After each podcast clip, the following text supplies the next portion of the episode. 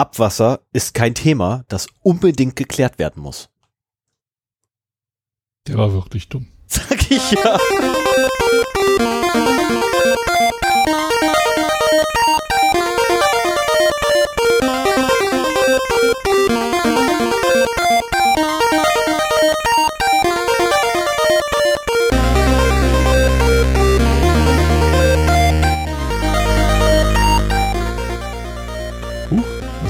Also irgendwie kriegst du das heute nicht. Zero Day, der Podcast für Informationssicherheit und Datenschutz. Zweimal im Monat, eigentlich, aber nach Statistik alle drei Wochen. Und diesen Monat wieder zweimal im Monat setzen sich der Stefan und der Sven zusammen, um über aktuelle News und allgemeine Themen rund um IT-Security und Privacy zu reden. Hi Stefan. Moin, moin. Ja, dein Name sage ich auch noch. Hi Sven. Kriegst du das irgendwann hin? Meine Jump-Taste funktioniert.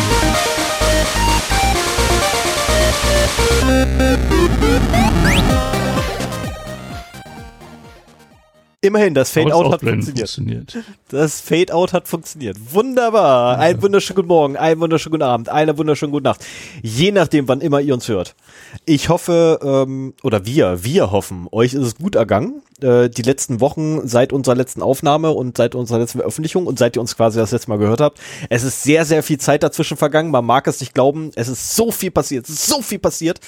Und heute werden wir definitiv einfach mal euer Leben verändern, indem wir sagen, Hi. So, nachdem Sven mich bei, mit dem Intro total verwirrt und durcheinander gebracht hat, musste ich gerade mal wieder runterkommen. Ah, So, das war meine 30 Sekunden des Tages. Das war jetzt mein Highlight. Das ist nicht mal gelogen heute. Das ist tatsächlich gerade das Ui, Highlight meines okay. Tages gewesen. Ja, dann bringen wir noch ein bisschen Licht in deinen Tag heute Sorry, ja. und äh, machen noch weiter mit den Highlights. Ja, wir haben den 23. September. Veröffentlicht wird das Ganze dann am Freitag, den 24. September 2021. Muss man ja dazu sagen, das wird ja auch noch in 500 Jahren gehört. Mindestens. Und äh, ich glaube, wir haben heute ein spannendes Thema mitgebracht und eine gute Sendung vorbereitet. Ich würde mal gleich mit, den Haus, mit der Hausmeisterei anfangen. Da sind wir eh quasi mittendrin. Also die, die Sprungmarke. Wir haben Sprungmarken. Ähm, heißt auch immer grundsätzlich Begrüßung und Hausmeisterei. Weil es ist einfach eingebürgert Ah, ja. hat, dass wir komischerweise direkt nachdem wir Hallo gesagt haben, ähm, vor uns hin plaudern und das quasi alles immer Teil der Hausmeisterei irgendwie ja doch ist. Ähm, und ab und zu ja noch so über, ach ja, hier noch und dieses, jenes, welches reden. Gut, wenn du schon erwähnt hast, dann äh, sage ich das nochmal eben kurz. Wir haben Chapter Marks, also Sprungmarken. Wenn euch nur Teile unserer Sendung interessieren, könnt ihr zu den entsprechenden Kapiteln direkt hinspringen und müsst euch nicht anhören, äh, was wir drumherum noch erzählen. Es sei denn, ihr hört uns bei Spotify, dann äh, habt ihr nichts davon, dass wir diese Sprungmarken haben, weil das unterstützt das nicht. Wenn ihr uns bei Spotify hört, das sind eh nur so 10% unserer, äh, weniger als 10% mittlerweile unserer Hörer, ähm, dann holt euch doch mal einen richtigen Podcast-Client. Der kann noch viel mehr ähm, und ist viel, wie ich finde, viel besser zu bedienen für Podcasts. Spotify ist super für Musik, aber Podcasts können andere besser. Und die ganzen Podcasts, bis auf die Exclusives, die bei Spotify gibt, die gibt's halt auch in einem freien äh, Podcast-Client. So, so viel dazu. Hausmeisterei. Ich habe hier als ersten Punkt äh, eingetragen, um K Social Invite betteln. Und genau das werde ich jetzt auch tun. Ähm, es begab sich in den letzten zwei Wochen, dass wir eine Mail bekommen haben mit der Frage, ob wir bei Mastodon oder Matrix vertreten sind. So. Ähm, Ja, wir sind jetzt beide relativ faul, was so das Social Media Marketing angeht. Wir wollen halt podcasten und nicht unbedingt Werbung für den Podcast machen. Ich, ich merke gerade, wie äh, mühsam das mit meinem Zweitpodcast ist. Muss das sein? Ey, ehrlich? Nein, es ist wirklich mühsam, wenn du, wenn du ernsthaft versuchst, die, die Hörerzahlen schnell, schnell hochzubringen. Aber genau das machen wir halt nicht, weil das ist ja nur ein, äh, ein äh, Hobbyprojekt hier. Und deswegen pflegen wir so, so halbherzig einen Facebook-Account, den mache ich, und einen Twitter-Account, den macht Stefan. Danke übrigens vielmals ähm, für die Antwort. Wo wir gerade bei Twitter, wo du gerade Twitter-Accounts äh, äh, erwähnst. Danke vielmals, danke vielmals. Ähm, es hilft nicht wirklich, aber ähm, also ja, der, derjenige weiß schon ganz genau, was, äh, ähm, wer, wenn er gemeint ist und oder dass er gemeint ist und auch ähm, was ich meine. Ähm, ich habe bei Twitter halt getwittert, dass du mir ja bei, ich habe bei Twitter getwittert. Getwootet? Ach, verflucht. Ich habe dann eine Nachricht hingeschickt, äh, reingeschrieben gehabt, ähm, dass du mir ja bei der letzten Aufnahme ähm, die Zahlen, die aktuellen vorgeführt, äh, vorgelesen hast. Und das verunsichert mich ja jedes Mal. Ich bin auch sehr froh, dass du es diesmal vorher nicht gemacht hast. ähm, und da kriegte ich dann, dann tatsächlich als Antwort, ähm, das ist also, weil meine, meine Sorge ist auch, ich laufe über die Straße und irgendeiner spricht mir an und sagt so, ey, letzte, bei der letzten Aufnahme hast du voll Scheiße gebaut. Das, das, das, das ist Scheiße. Das dauert, das dauert noch ein bisschen. Ja, aber davor habe ich Angst. davor habe ich wirklich Angst. Und ähm, diese Angst hat er mir genommen. Ja, also, also versucht, versucht zu nehmen. Also es war ein sehr aufbauender, konstruktiver Kommentar, den wir dort gekriegt haben, nachzulesen bei ähm, Twitter notfalls. Ähm, war super, war super. Also muss ich ganz ehrlich sagen, das hat mir echt den Abend dann versüßt, weil ich habe das Ding dann kurz vor zu Bett gehen gelesen. Fand ich gut. Gerne mehr davon, gerne ja. mehr davon. Es baut auf. Dann müssen wir vielleicht auch fleißiger auf Social Media werden.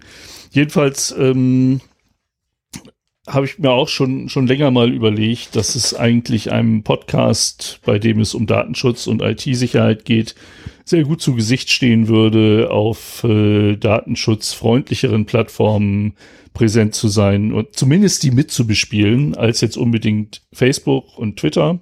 Ja. Und äh, dachte mir, okay, dann nimmst du das jetzt mal so als Anlass und ähm, richtest für Zero Day auch einen Mastodon-Account ein. Matrix kenne ich nicht, habe ich bisher noch überhaupt nichts mitgemacht. Aber Mastodon habe ich privaten Account, äh, ich glaube, mit null Followern und drei Leuten, denen ich folge und keinen Posts. das war halt mehr so aus Neugierde. Ich wollte mal gucken, wie das da so ist. Ähm, ja, äh, ihr könntet mir einen riesen Gefallen tun, wenn irgendjemand dabei ist. Also ich, ich glaube, wir würden ganz gut auf Chaos Social passen. Das ist der Mastodon-Server vom CCC das wäre mir auch irgendwie ein Bedürfnis, äh, mich da halt umsehen zu können und da dabei zu sein. Wir sind zwar nicht mit dem CCC assoziiert, aber ich würde uns mal durchaus als Sympathisanten bezeichnen. Durchaus. Und ich, bevor ich da auf irgendeiner Feldwald- und Wieseninstanz bin, fände ich es schön, äh, dort zu sein. Ich beobachte das seit Jahren. Seit Jahren ist da auch, also äh, die Registrierung geschlossen, aber ich habe halt auch gesehen, so mit Invites ist es halt möglich. Sollte hier jemand dabei sein, der meine Ansicht teilt, dass wir da äh, gut draufpassen würden und die Möglichkeit hat, uns einen Invite äh, zu vermitteln, würde ich mich da sehr drüber freuen. Das, das wären so die, das Nutzen ziehen aus einer wachsenden Community, das mich äh, ja irgendwie freuen würde, wenn man da so merkt, dass da mittlerweile äh, so viele da sind, dass solche Wünsche erfüllt werden können. Also als wir mal uns beklagt haben, dass wir keine Tickets für einen Kongress bekommen haben, haben wir ja auch gleich ein paar Angebote bekommen ähm, von Leuten, die halt noch Tickets verfügbar hatten. Ja, so viel zum Betteln. Äh, ich wollte noch ankündigen, ich habe beim letzten Podcast in dem letzten Kapitel Fun and Other Things ein bisschen was über meine Aktivitäten beim Cybersicherheitsnetzwerk äh, erzählt. Das äh, ist weitergegangen. Ich kann schon mal so viel spoilern. Ich bin jetzt ein registrierter digitaler Ersthilfer. Und alles weitere, wie sich das da so gestaltet, ähm, würde ich dann nochmal im Anschluss nach dem Thema locker erzählen. Das muss man jetzt auch nicht unbedingt hier äh, vor den eigentlichen Themen ausbreiten. Aber wer sich dafür interessiert, sollte auf jeden Fall bei Fun and Other Things noch dabei sein. Ja, Stefan, das war meine Hausmeisterei. Ja. Wenn, da, wenn das deine Hausmeisterei ist, dann äh, werde ich noch ganz kurz ähm, anteasern für Fun and Other Things.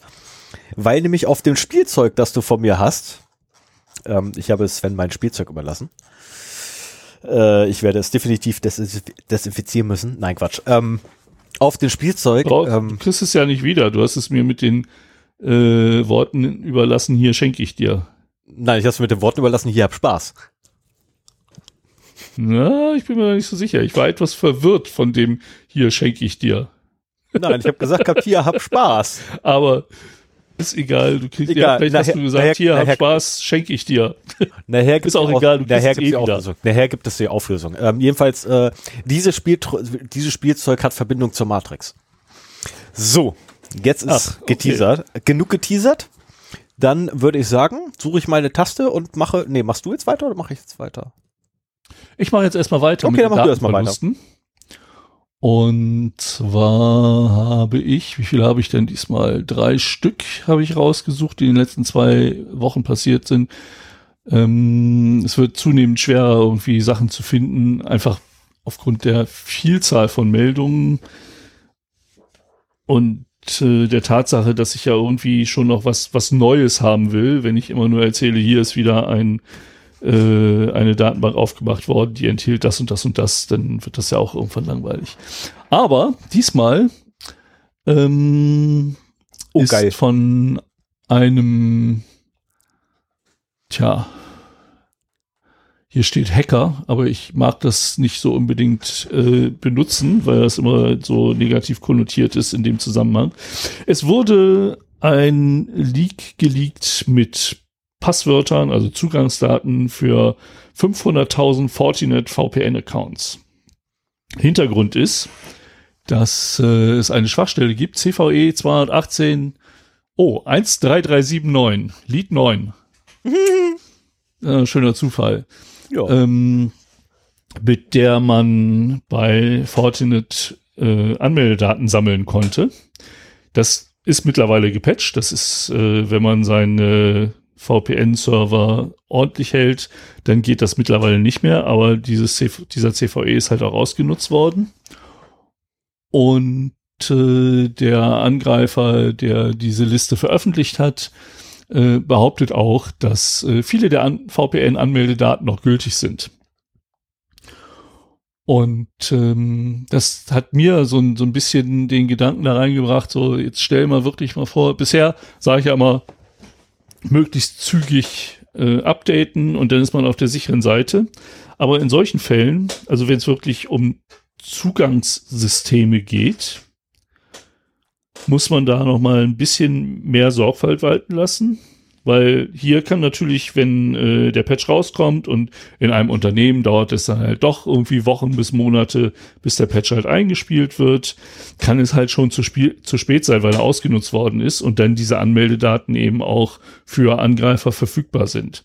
Also sprich, wenn man bei solchen Systemen äh, Schwachstellen hat, die das Sammeln von Anmeldedaten ermöglichen, muss man irgendwie einen Weg finden, die Benutzer neu zu registrieren, neue Passwörter zu vergeben oder was auch immer, um äh, genau diesen Fall eben vermeiden zu können. Denn ich kann mir auch sehr gut vorstellen, dass von diesen äh, Daten noch sehr viele funktionieren, weil einfach die Unternehmen da in der Richtung nichts gemacht haben. Oder dass man halt, wenn man das auch zertifikatsbasiert macht, den Zugang zum Beispiel, dass man dann eben zusehen muss, die Zertifikate zu erneuern. So, und dann haben wir noch, äh, das war übrigens vom 8.9.2021, ähm, fünf Tage später, am 13.9.21, wurde bekannt gegeben, dass es einen Datenverlust gibt, bei dem 51 Millionen Datensätze äh, online verfügbar waren. Und äh, hier wird von einem Sicherheitsforscher berichtet, dass eine nicht passwortgeschützte Datenbank mit diesen 61 Millionen Datensätzen ähm, öffentlich zugänglich war. Es steht nicht dabei, ob das wieder einer der Klassiker ist. Ich vermute es mal. Ähm, und äh, diese Daten enthielten IoT, Gesundheits- und Fitnessdaten, also von, von äh, Fitness- und Gesundheitstrackern aufgenommene Daten. So, aufgrund vielfacher Verweise in den Daten lässt sich das wohl auf äh, Get Health zurückführen, ein in New York ansässiges Unternehmen, ähm, das eben eine einheitliche Lösung für den Zugriff auf Gesundheits- und Wellnessdaten hat. Ne? Ist halt auch immer wieder so die Gefahr, man muss sich wirklich immer Gedanken machen, wenn man einer App Zugriff auf die Daten einer anderen App oder eines anderen Service gibt, dass da halt wieder die Angriffsfläche vergrößert wird und wieder die Chance größer ist, dass da jemand das verliert. Und genau das ist halt hier passiert. Also äh, die Daten sind halt unter anderem Vor- und Nachname, Anzeigename, Geburtsdatum, Gewicht, Größe, Geschlecht, geografischer, geografischer Standort und noch einiges mehr, ähm, die auch im Klartext vorlagen. Und da gibt's jetzt noch so ein bisschen Betrachtungen ähm, aus einem Sample, was da so für Daten drin waren. Also es scheint wohl sehr viel aus Fitbit und Apples HealthKit äh, zu sein. Aber klar, ich meine, wenn das ein Dienst ist oder eine App, die halt einen universellen Zugriff auf Daten, auf Gesundheitsdaten verschiedenster Apps ermöglicht. Ich habe mir auch so eine schon mal installiert, weil ich halt von irgendwie Komoot was in Strava haben wollte oder, oder sonst wie konvertieren. Ähm, aber dann hat man halt das Problem, dass diese Daten eben auch irgendwo anders rumliegen, wo sie vielleicht nicht ganz so sicher geschützt sind, wie sie das halt bei den Original-Services sind.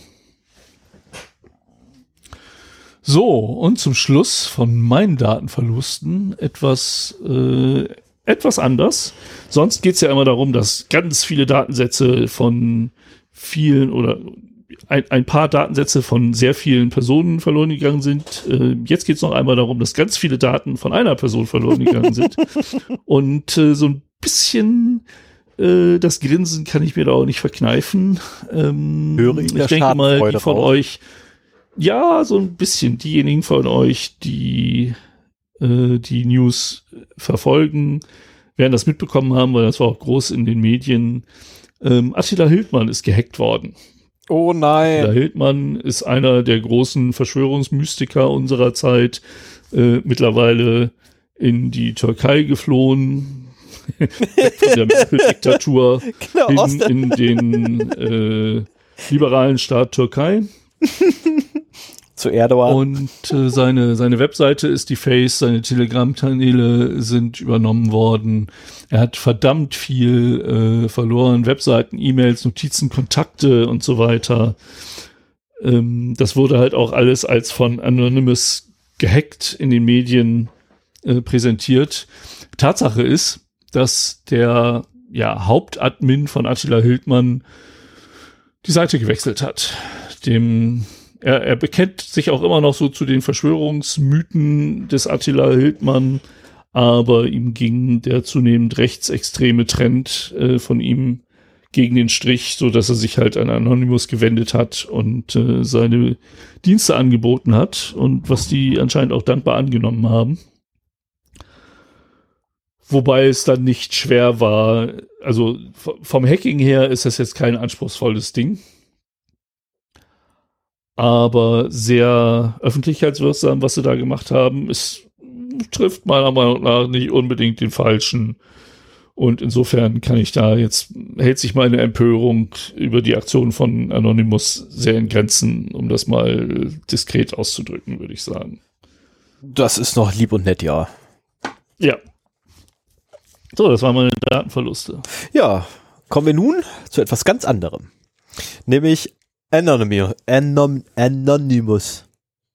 Die haben nämlich auch zusätzlich noch, da, also nicht nur, nicht nur, dass sie äh, Attila Hildmann hochgenommen haben, ähm, sie haben auch noch, oh verdammt, da fällt mir gerade auf, ich habe einen Link vergessen.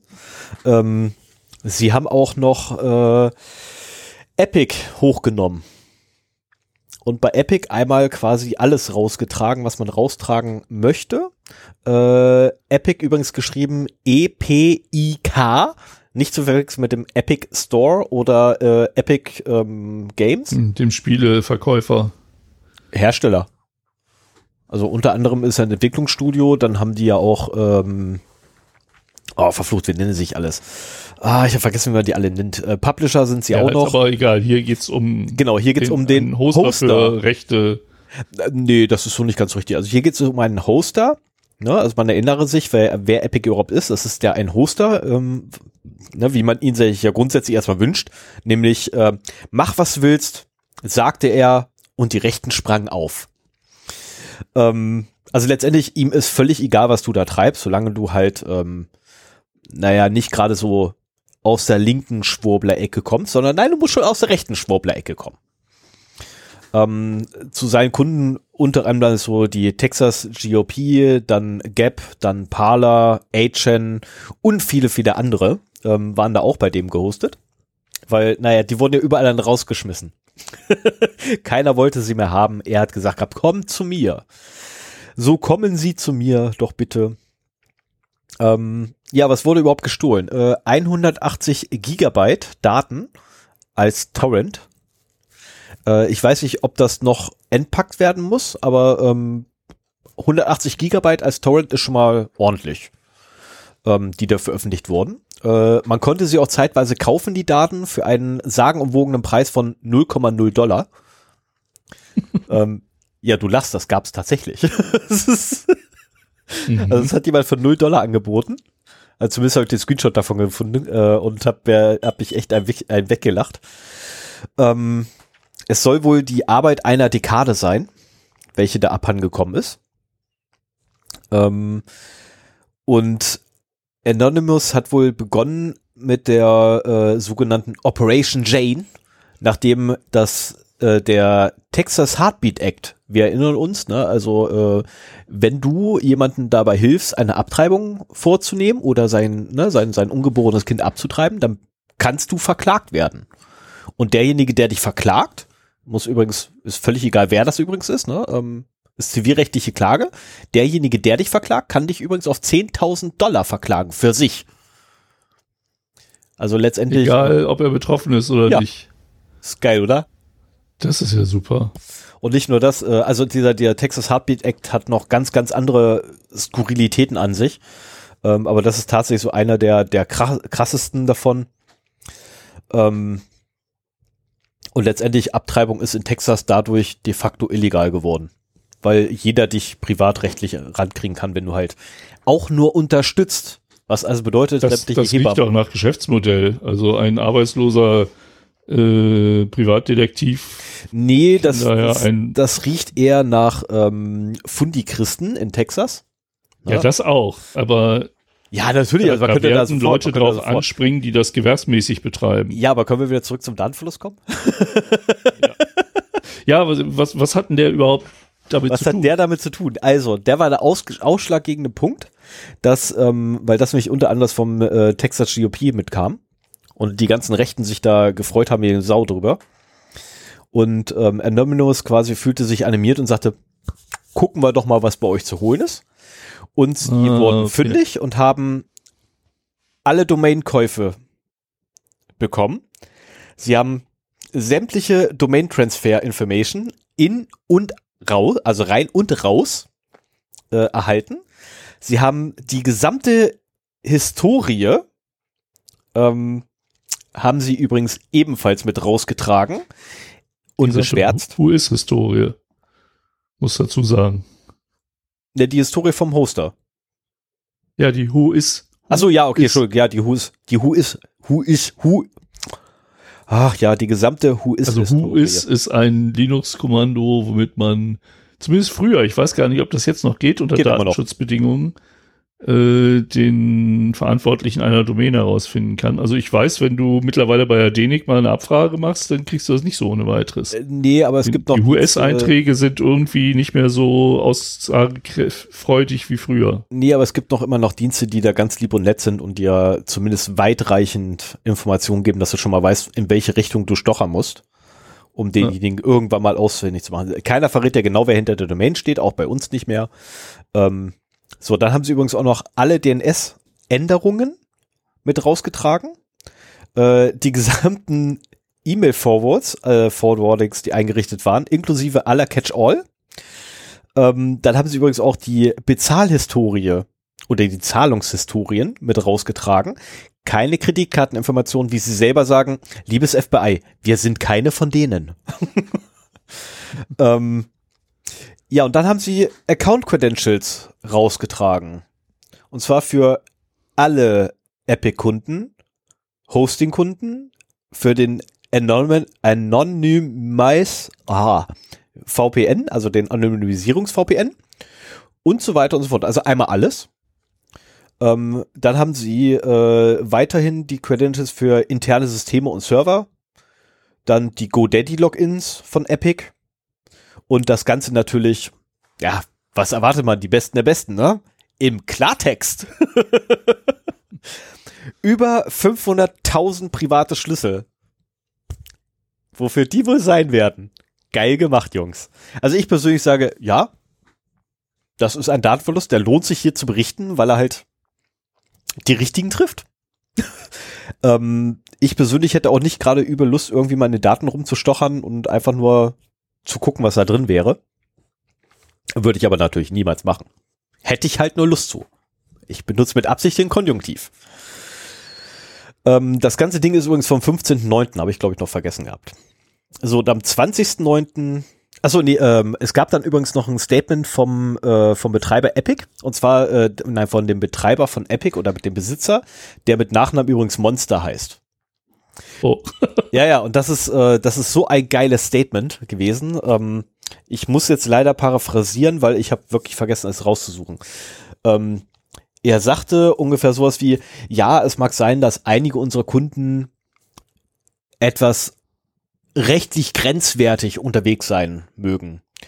Und es ist ärgerlich, dass ihr jetzt alle betroffen seid, aber so wie Gott auch das Leben schützt, so hoffe ich, dass Gott auch eure Privatsphäre schützt. also ja, letzte Jahr auch mal ein Datenschutzkonzept, oder? Ich habe nichts mit zu tun, Gott war's. das ist super. Das ist so klasse. Ähm, ich musste, ich musste wirklich schmunzeln, als ich dieses Statement gelesen habe. Und auf den Datenverlust aufmerksam bin ich übrigens genau während des Statements gekommen, weil jemand über das Statement berichtet hat, aber nicht den Datenschutz dazu geschoben, äh, den Datenverlust geschoben hat. Und ich dann den Datenverlust nochmal gesucht habe, weil es war echt super. Ähm, machen wir mal weiter. Ähm, ja, ich bin leider direkt betroffen. Deswegen äh, kommt Schon jetzt das, das, folgende. Ja, jetzt bin ich definitiv. Also in der in der letzten Folge, und zwar in der 83, gab es einen Datenverlust bei einem amerikanischen Unternehmen, ähm, das sehr stark korrelierte äh, mit der Meldung von, Teil, äh, von ähm, Bangkok Air an ihre Kunden, dass Daten abhandengekommen wären ähm, oder sind. Ich habe ich hab da für mich schon Bezug hergestellt gehabt. Ich habe das ja auch kundgetan, dass, dass man da durchaus eine gewisse Korrelation sehen könnte und es mich wundert, dass da nicht noch mehr kommt. Ja, scheiße. es kommt noch mehr. Aber es hat lustigerweise nichts mit dem zu tun. also es ist zwar eine mhm. Korrelation vorhanden, aber es ist keine Kausalität. Es ist nur zeitlich tatsächlich derselbe Raum. mehr nicht. Ähm, und zwar wurde eine Datenbank gefunden, mitten im Internet, am 22.08. Die, Nachricht, äh, die Nachrichtmeldung ist vom 20.09. So, am 22.08 äh, wurde eine Datenbank im Internet gefunden, die da einfach so rumstand. Ich dachte, sie, ich vermute mal, sie wartete auf den Bus.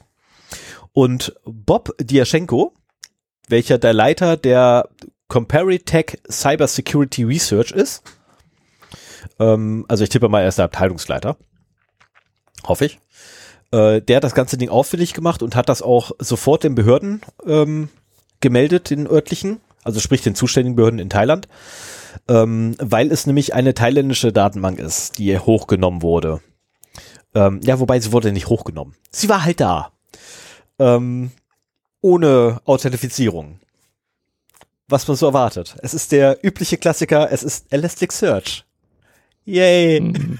Ja, war ja auch wichtig, dass es heute wenigstens einmal kommt. Ja. Ich tippe bei, bei dem Fall, über den ich da berichtet habe, auch auf Elasticsearch. Das ist momentan am häufigsten der Fall. Ja, ähm, also gleich schon mal die Reaktion vorweg. Äh, einen Tag nachdem die Behörden informiert waren, war die Datenbank aus dem Netz nicht mehr erreichbar. Äh, die IP-Adresse ist zwar immer noch gültig, aber sie führt jetzt zu einem Honeypot. Und jetzt zu dem, Ach. ja, und jetzt zu dem, weshalb ich definitiv betroffen bin. Ähm, auch wenn ich da noch keinerlei Info zugekriegt habe. Schade eigentlich. Aber es könnte auch daran liegen, dass einfach keine E-Mail-Adressen mit drin waren.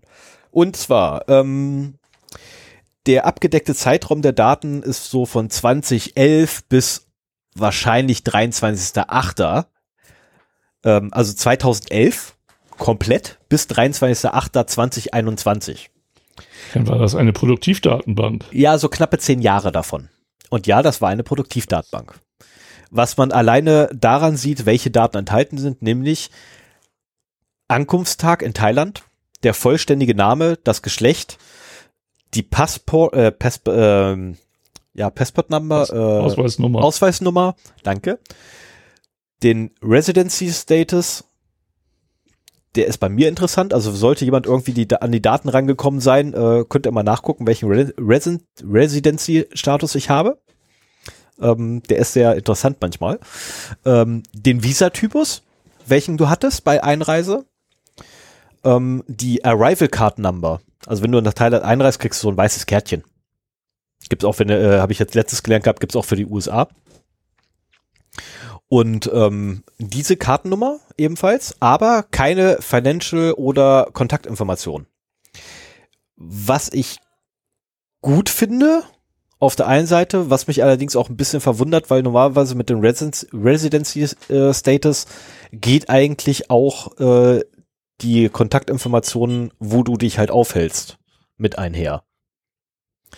Ähm, eigentlich, weil du musst halt bei den ähm, bei auf deiner Arrival Card äh, musst du angeben, wo du äh, wo du schläfst oder wo du wohnst innerhalb von Thailand und diese Informationen werden normalerweise auch mit abgespeichert und können dann abgefragt werden, um dich halt ausfindig zu machen. Äh, verwundert mich, dass die nicht enthalten waren. Ähm, Finde ich aber gut, logischerweise. Finde ich sehr, sehr gut. Ähm, mein Residency, Residency äh, Status ist übrigens, ähm, äh, ich habe zwei unterschiedliche in dem gesamten zehn Jahreszeitraum, der abgedeckt ist, weil ich zeitweise dort eine Wohnung gemietet hatte. Beziehungsweise Apartment. hat man, was für einen Status hat man denn dann? Ah, verflucht. Ich wusste mal genau, wie der hieß. Ich habe es wieder vergessen, weil ich den mit angeben musste. Ähm, das eine ist, dass du ein Hotel hast. Dann bist du ein äh, Visitor, Tourist oder so ähnlich. Das an, m- müsste ich jetzt auch nochmal nachgucken. Ich habe es wieder vergessen, wie es hieß. Ähm, aber ich habe extra den, den Zollbeamten gefragt gehabt, ob sich da was ändert, weil ich jetzt eine Wohnung habe. Ah ja. Ähm, ja, und das wären auch tatsächlich schon mein, meine beiden Datenverluste. Das war kürzer, als ich dachte. Ich habe jetzt mit mehr gerechnet. Verdammt. Ich suche aber auf jeden Fall nochmal das Statement vom, äh, vom Herrn Monster raus, weil das ist echt witzig. das ist super. Da suche ich auf jeden Fall das Vollständige nochmal. So, dann, wenn ich damit aber durch bin, dann kommen wir nun zu den Nachrichten. Am 14.09.21 ExpressVPN wird für 936 Millionen US-Dollar an Cape Technologies verkauft. Ähm, Moment, ich muss ganz kurz die richtige. Ähm, wir erinnern uns Cape Technologies, äh, also an sich ist das jetzt nicht, nicht so wichtig, ne? aber wir erinnern uns Cape Technologies. Ähm, hier stimmt was nicht. Ne? Also da erinnern wir uns bei Cape Technologies, das sind die Jungs, ähm, die hießen früher mal anders. Leider ist, Crossrider. genau, die hießen mal Crossrider. Hast du zufälligerweise mal einen Kommentar dazu hier irgendwo? Weil irgendwie mein, verdammt. Ich hatte, ich hatte mir das extra in Kommentar rausgeschrieben gehabt. Egal, jedenfalls, die hießen früher mal Crossrider und Crossrider, ähm, unter anderem gehört zu denen auch, ich glaube, Ghostly VPN.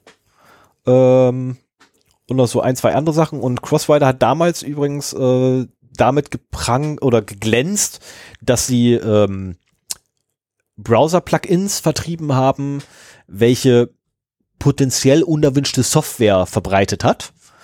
Ähm, also wenn man jetzt unter potenziell unerwünschte Software äh, eine, ein, ein Stück Software hinpackt ähm, oder bezeichnet als solches, dass die TLS-Verbindung einmal aufbricht, was da die eigene Werbung mit reinschiebt und dann wieder neu mit der eigenen verschlüsselt, ja, dann könnte man das als unerwollte Software eventuell gelten lassen, weil das war so gängige Praxis bei denen, dass sie halt TLS-Verschlüsselung aufgebrochen haben und quasi Man in the Middle gespielt haben, um ihre eigene Werbung zu setzen. Weil die Jungs waren mal ganz groß im Werbegeschäft. Aber, aber, sie haben ja Besserung geläu äh, sie haben ja umgeschwenkt und natürlich haben sie nicht vor, solche Praktiken noch einmal zu praktizieren.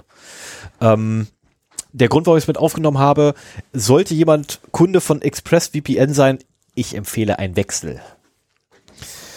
Ja, die sind vor allen Dingen auch dadurch bekannt geworden, dass sie äh, Superfish wohl entwickelt haben, was eine Zeit lang auf Lenovo-Geräten ausgeliefert wurde und eben auch dieses Aufbrechen der äh, SSL-Verbindungen realisieren konnte.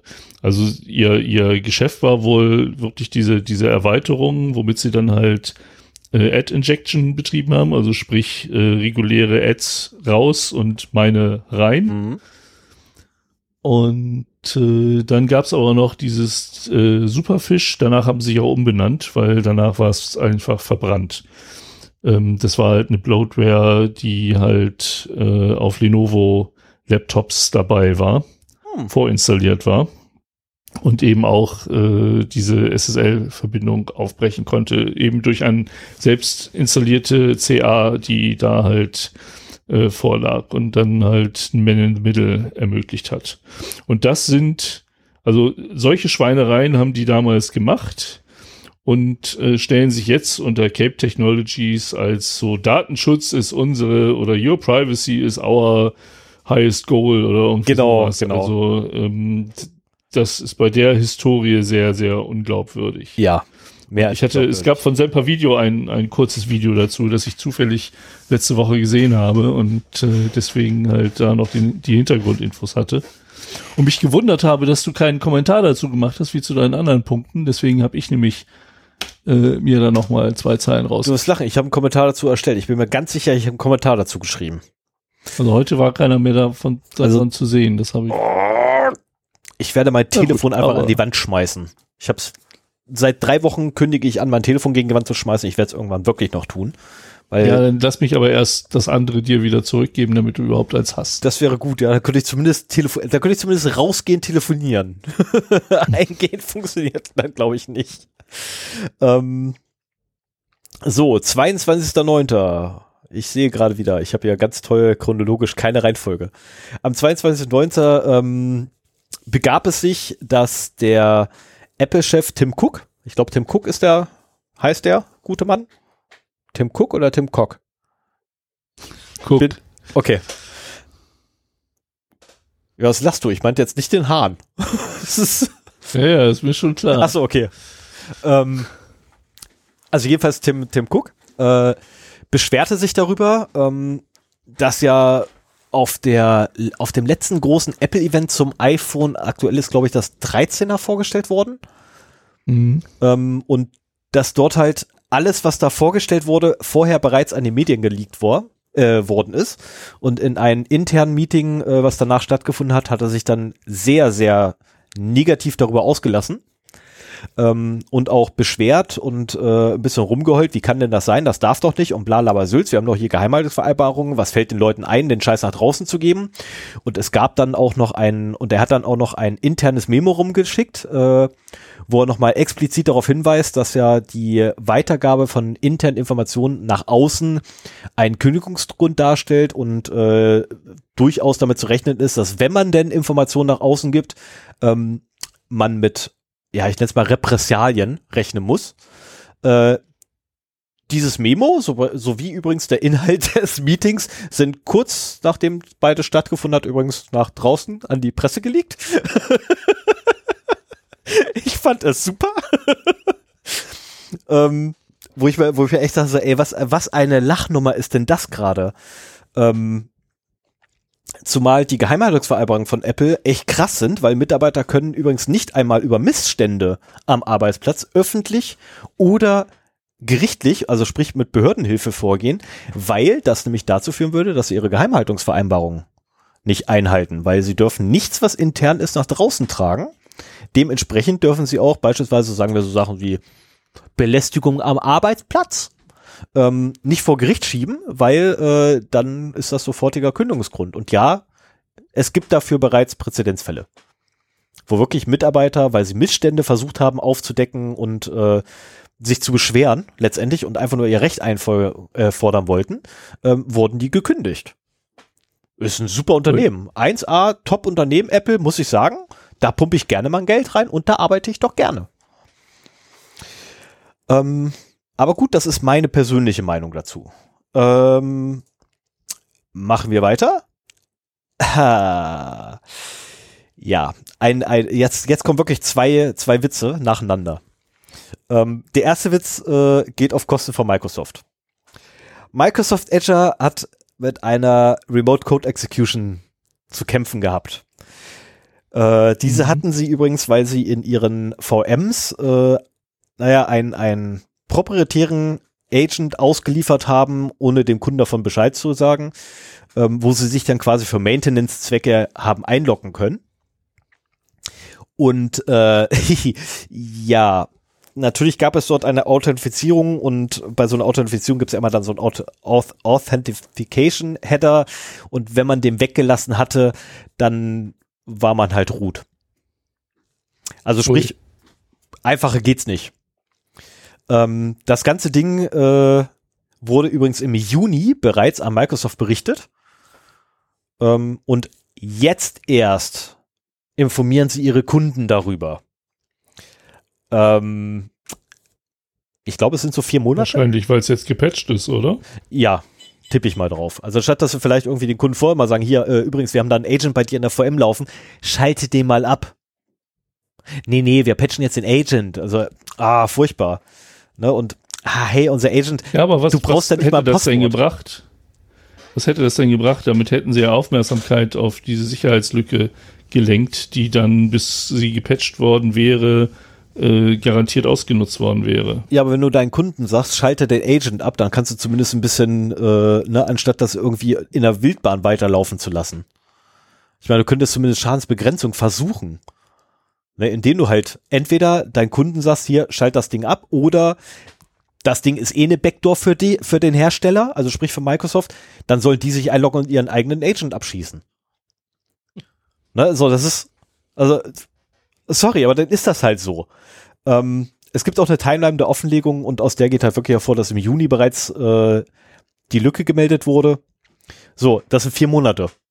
Jetzt will mir einer sagen, in vier Monaten kam dann nicht ein zweiter drauf, einfach mal den Authtoken, äh, beziehungsweise den, den Authentication Header wegzulassen.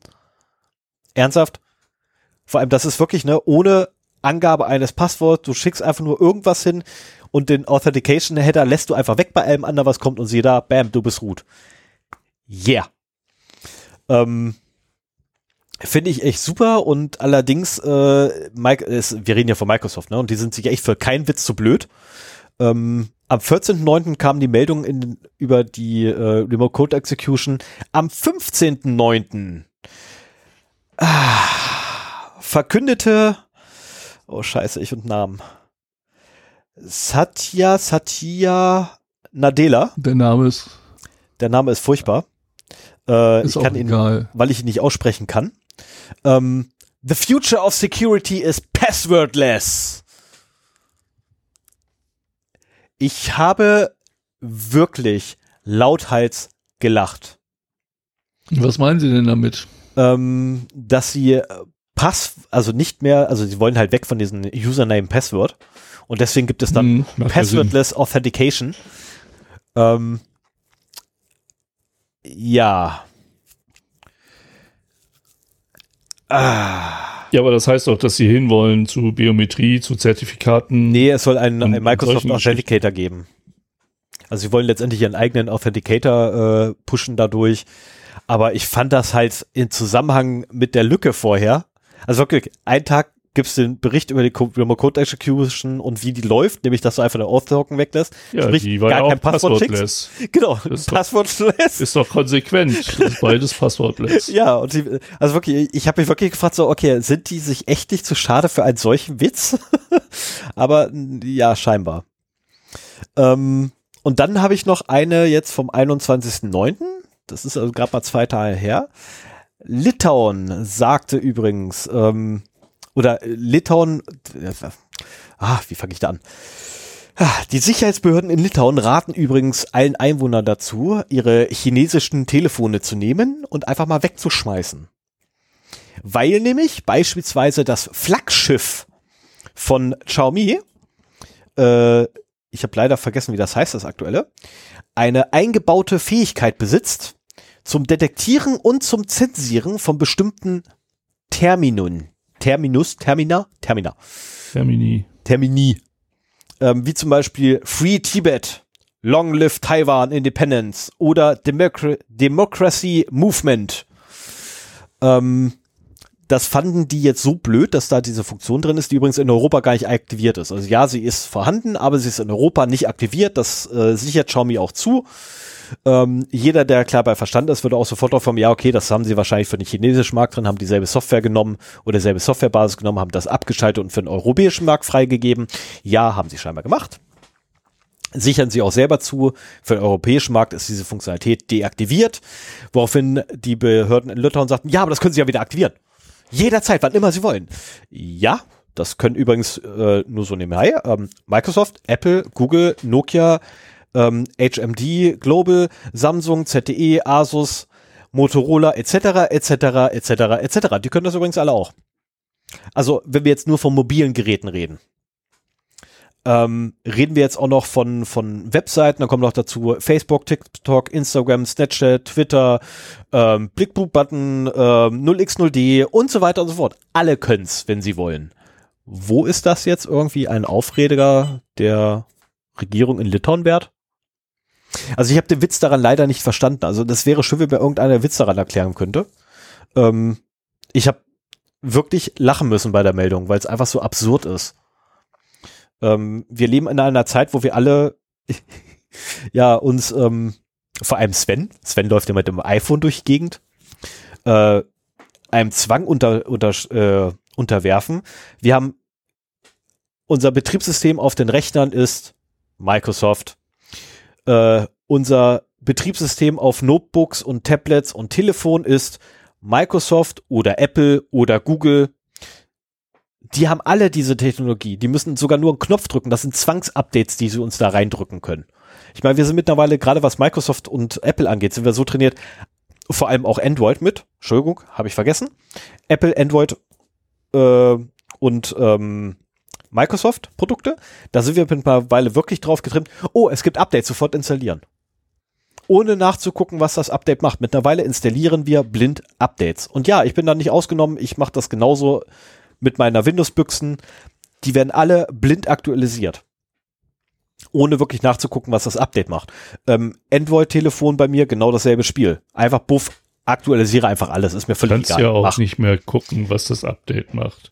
Genau, Also selbst wenn du, du würdest wenn nicht mal mehr du dir die. Changelogs vorher an, anschaust, äh, würde das da nicht so drin stehen. Äh, da kann ja auch jede, hier der, der jüngste Fall von Apple, dann hast du da irgendwie so Added Functionality to Detect Child Porn oder irgendwie sowas. Äh, das würde so schön verklausuliert sein, wenn es da überhaupt stehen würde, ähm, dass man es unter Umständen gar nicht mitbekommen würde. In dem Fall hat man es mitbekommen, weil Apple eigentlich dachte, was Gutes zu tun. Aber ähm, wenn, wenn sie es drauf anlegen, äh, nicht. Aber ich glaube, der Unterschied ist einfach hier, in dem Fall hat man halt, hat man sie mit der Hand in der Keksdose erwischt Ja, und die anderen haben halt theoretisch die Möglichkeit. ja, wobei Apple, Apple ist ein wunderbares Beispiel. Apple hat ja auch schon seine Foto in die Kekssoße reinstecken wollen und ist damit tierisch auf die Fresse gefallen. Hat einen super, Mhm. super ellenlangen, also auch bei Twitter, einen ellenlangen Shitstorm abgekriegt. Deswegen. Ähm, und ich habe irgendwie nach 20 Postings dort keinen Bock mehr gehabt, weiterzulesen, weil es einfach nur. äh, Es war sehr viel begründeter Blabla, aber auch halt sehr viel stumpfsinniger Blabla, wo sich Leute über Sachen aufgeregt haben, wo ich mir wirklich gedacht habe, so, ey Leute, was hast denn du bitte? Du hast ein Android-Telefon in der Tasche, darauf wette ich. Dann, äh, dann mecker jetzt nicht. Das ist, ähm, ne, weil so über, äh, über, ähm, ja, das greift ja mal Privatsphäre ein und äh, die wollen mich kontrollieren. Alter, da benutzt kein Android. Das ist, also sorry, dann gib deine Daten nicht Also freiwillig auf, auf die. Thematik wollte ich sowieso noch später äh, zu sprechen kommen, deswegen Hm? habe ich jetzt auch da zu dem, dem, zu meinem iPhone nichts gesagt. Ja. Ähm, aber hier konkret, ich kenne auch den Artikel jetzt nicht. Ich habe nur äh, heute auch gesehen, es gab, oh, vielleicht finde ich den nochmal für die Shownotes. Es gab einen Artikel, da haben sich äh, Forscher drei chinesische äh, Telefone, und zwar also so, so Flagship-Modelle, hinsichtlich des Datenschutzes angesehen. Hm? Und äh, ich, ich habe es dann nicht mehr in, in die News für heute reingenommen. Wäre eigentlich ganz interessant gewesen, was dabei rausgekommen ist. Die sind alle scheiße. Ähm, Finde Ja, ich jetzt mal. ja. Also ich, ich denke, billige China-Telefone, da sollte man nichts erwarten. Da Datenschutz kannst du da vergessen. Du kannst auch irgendwelche, ich meine, so wie es früher auf PCs auch war, dass irgendwelche Bloatware, Adware, sonst was drauf. Das kann China mittlerweile auch und ich hatte auch schon Fälle, ähm, hallo, falls du zuhörst und weißt, dass du angesprochen bist, äh, wo auf äh, Telefonen, Smartphones aus China, die halt in größerer Stückzahl gekauft wurden, dann eben auch so Adware drauf war, die nach einer gewissen Zeit nach der Aktivierung anfing, Fullscreen Ja, Werbung zu zeigen. Ja, ja. ja, und ja. äh, natürlich auch erst nach gewisser Zeit, weil man will ja nicht gleich am Anfang die Leute abschrecken.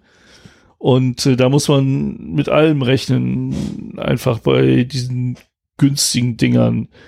Ähm, auch, ich meine, die kommen mittlerweile alle aus China, auch wenn vielleicht eine andere Marke draufsteht. Und die theoretische, das muss einem einfach klar sein, die theoretische Mö Möglichkeit ist da. Weshalb ich schon länger von einem Linux-basierten Telefon träume und da wird Stefan heute noch ein bisschen was von erzählen. Ähm, eigentlich ist das die Konsequenz daraus, Jetzt spoilert er so dermaßen. wenn man Apple und Android nicht vertrauen will. Und es gibt für beide Betriebssysteme gibt es Vor- und Nachteile. Also ähm, Stefan hackt immer auf, auf meinem Apple-Betriebssystem rum. Ich habe es gerade aus Sicherheits- und Privacy-Gründen habe ich das da drauf und kein Android. Ähm, also es gibt für beide Betriebssysteme Vor- und Nachteile. Und Ja. äh, die richtige Lösung wäre eigentlich, äh, wenn man Anders. Die auch die, die schöne Lösung bei PCs ist, dass man eben Linux drauf hat. Aber wie Wäre gesagt, schön. da Es wäre schön, ja, aber ganz, Fun ganz zum Schluss bei Fun and Other Things und du hast jetzt sowas vielleicht von kannst du ja für, für das Telefon auch noch eine zusätzliche Kapitelmarke machen, ähm, dass man da hinspringen kann. Ja, machen Weil wir haben ja zwei Themen heute da hinten drin. Wenn ich dran denke, mache ich das. Wenn ich dran denke, mache ich Ja. das. Wenn ich dran denke, erinnere ich dich. Alles klärchen. So, äh, damit warst du durch, ne? Ja, ich Dein- bin durch. Mach du mal weiter. Dann fange ich mal weit, mache ich mal weiter. Ich habe drei Nachrichten mitgebracht und die haben alle äh, mit der Ransomware Gang Revil zu tun und das ist auch eine sehr schöne Überleitung in das Thema, wo die halt auch durchaus eine Rolle spielen heute. Wir reden heute über Ransomware und zwar äh, wurde am 16.09.2021 bekannt, dass äh, ein Ma also Revil ist eine sehr erfolgreiche Ransomware-Gang. Wie erfolgreich, da werden wir später noch drauf äh, kommen. Aber die sind, ich glaube, mit Conti zusammen so an, an der Spitze der erfolgreichen äh, Ransomware-Gruppen, die halt auf fremde Rechner Software unterbringen, die diese Rechner verschlüsseln und die Daten exfiltrieren und die Opfer erpressen und so weiter. Und ähm, ja, von Bitdefender wurde ein Generalschlüssel für Revil-Opfer, die vor dem 13. Juli verschlüsselt worden sind, äh, released, in, in die Freiheit sozusagen. Damit können halt alle Opfer von Revil, ähm, die vielleicht noch ihre Daten irgendwo in verschlüsselter Form haben, wieder auf die originalen Daten zurückgreifen. Ich meine, ist jetzt zwei Monate her.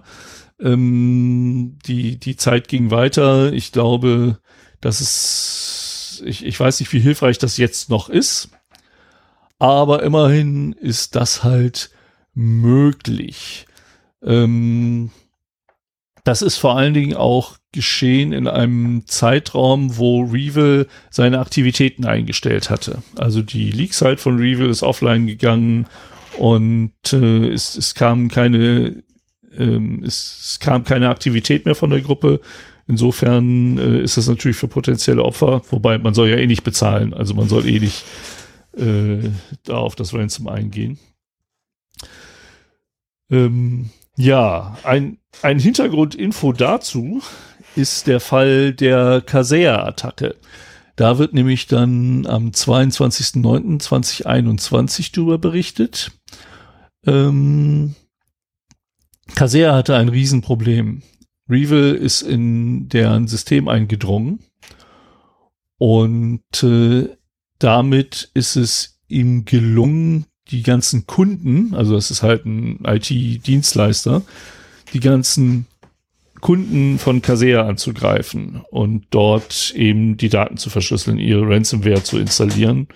Und äh, so ist quasi ein, ein ja, regulärer Dienstleister, der eine Software zum Management betrieben hat, die eine Schwachstelle enthielt, zum Helfer geworden für diese Gang, die ganzen Kunden von denen äh, hostage zu nehmen. Und äh, da war es halt so, also hier wird von Hunderten von Kunden von Casea ähm, gesprochen und äh, es gab eine Lösegeldforderung von 70 Millionen US-Dollar in Bitcoin, um ein universelles Entschlüsselungstool zu bekommen für äh, sämtliche dieser Kunden. 70 Millionen Dollar, nicht schlecht. Aber wenn man sieht, dass irgendwie, das muss man sich mal vorstellen, du bist halt in dieser Firma und alle deine Kunden haben plötzlich mit Ransomware zu kämpfen. Ähm, das kann dich das, ja um dein Geschäftsmodell bringen. Ich kann sagen, das ist quasi verfolgen, wie es denen weitergeht. Hm? Da bist du äh, quasi pleite. Ja, genau. Naja, und dann irgendwann kam eben äh, das FBI um die Ecke und hatte einen Schlüssel bereit, um den Opfern äh, das Entschlüsseln zu ermöglichen. Ich gehe mal davon aus, dass äh, sich das auch auf die vorhergehende Meldung eine Woche früher äh, bezogen hat. Also das wurde ja nicht nur den Kasea-Opfern zur Verfügung gestellt, sondern im Prinzip auch den anderen. Und jetzt stellt sich aber raus, dass die ähm, dass das FBI diesen Schlüssel nochmal drei Wochen zurückgehalten hat. Weil die hatten eigentlich einen großen Schlag gegen die Revil Ransomware Gang vor, waren heftig in der Vorbereitung, hatten irgendwie schon einen Server von denen gehackt und darüber die Möglichkeit dieses Entschlüsselungstools äh, bekommen warteten aber noch ab, weil sie halt die Gang nicht damit warnen wollten, dass plötzlich dieser Entschlüsseler äh, released wird und die sich überlegen, woher das kommt. Müssen sie aber trotzdem irgendwie mitgekriegt haben, weil die Gang halt kurz vor dem Zugriff alle ihre Aktivitäten eingestellt hat. Und äh, so ist zu diesem großen Zugriff, der da passieren sollte, nie gekommen ist. Ende der Geschichte ist halt, ähm, dass die Kunden von Casea drei Wochen später, als es möglich gewesen wäre, ihren Entschlüsselungstool äh, bekommen haben, als es unter Umständen vielleicht noch für alle ein wenig günstiger gewesen wäre und hilfreicher gewesen wäre, wenn sie, also in, bei, in solchen Fällen zählt Zeit halt auch. Ne? Das Geschäft muss ja auch weitergehen. Du musst schnell wieder ähm, in deinen normalen Betrieb, erstmal in einen Notbetrieb und dann in deinen normalen Betrieb kommen und dann deine Daten entwickeln sich auch weiter. Wenn du dann mit rudimentären aus Backups hergestellten Daten arbeitest und vielleicht die Verluste von Tagen oder Wochen äh, ausgeglichen hast, dann ist in der Zeit ja auch schon das Geschäft weitergegangen und dann hast du auch nichts mehr so viel davon, dass du jetzt äh, drei Wochen später deine Daten wieder zurückbekommst, die sich jetzt schon weiter äh, entwickelt haben. Das hilft vielleicht ein bisschen, aber je früher, umso besser halt. Ja, das ist äh, sehr interessant, wie ich finde, so dieser ganze Zusammenhang äh, mit Revil und Casea und dem Entschlüsselungstool. Und auch die dritte Meldung, die kommt nämlich von heute. Achso, 22.09. war ja auch gestern. Aber von heute musste ich noch was aufnehmen. Und zwar ist es wohl auch so, Revil ist ja so ein äh, RAS-Modell, R-A-A-S, Ransomware mhm. as a Service.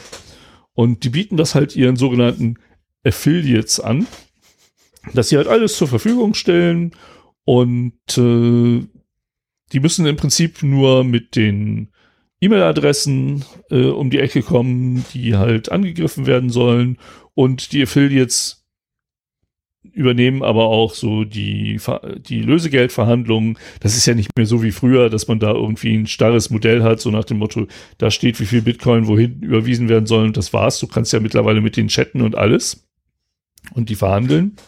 Oh ja. Und ähm, das machen halt auch die Affiliates bei ihren Opfern halt selber und kümmern sich darum. Jetzt stellt sich raus, Revel ist nicht nur evil zu den Opfern, sondern auch evil zu seinen eigenen Kunden.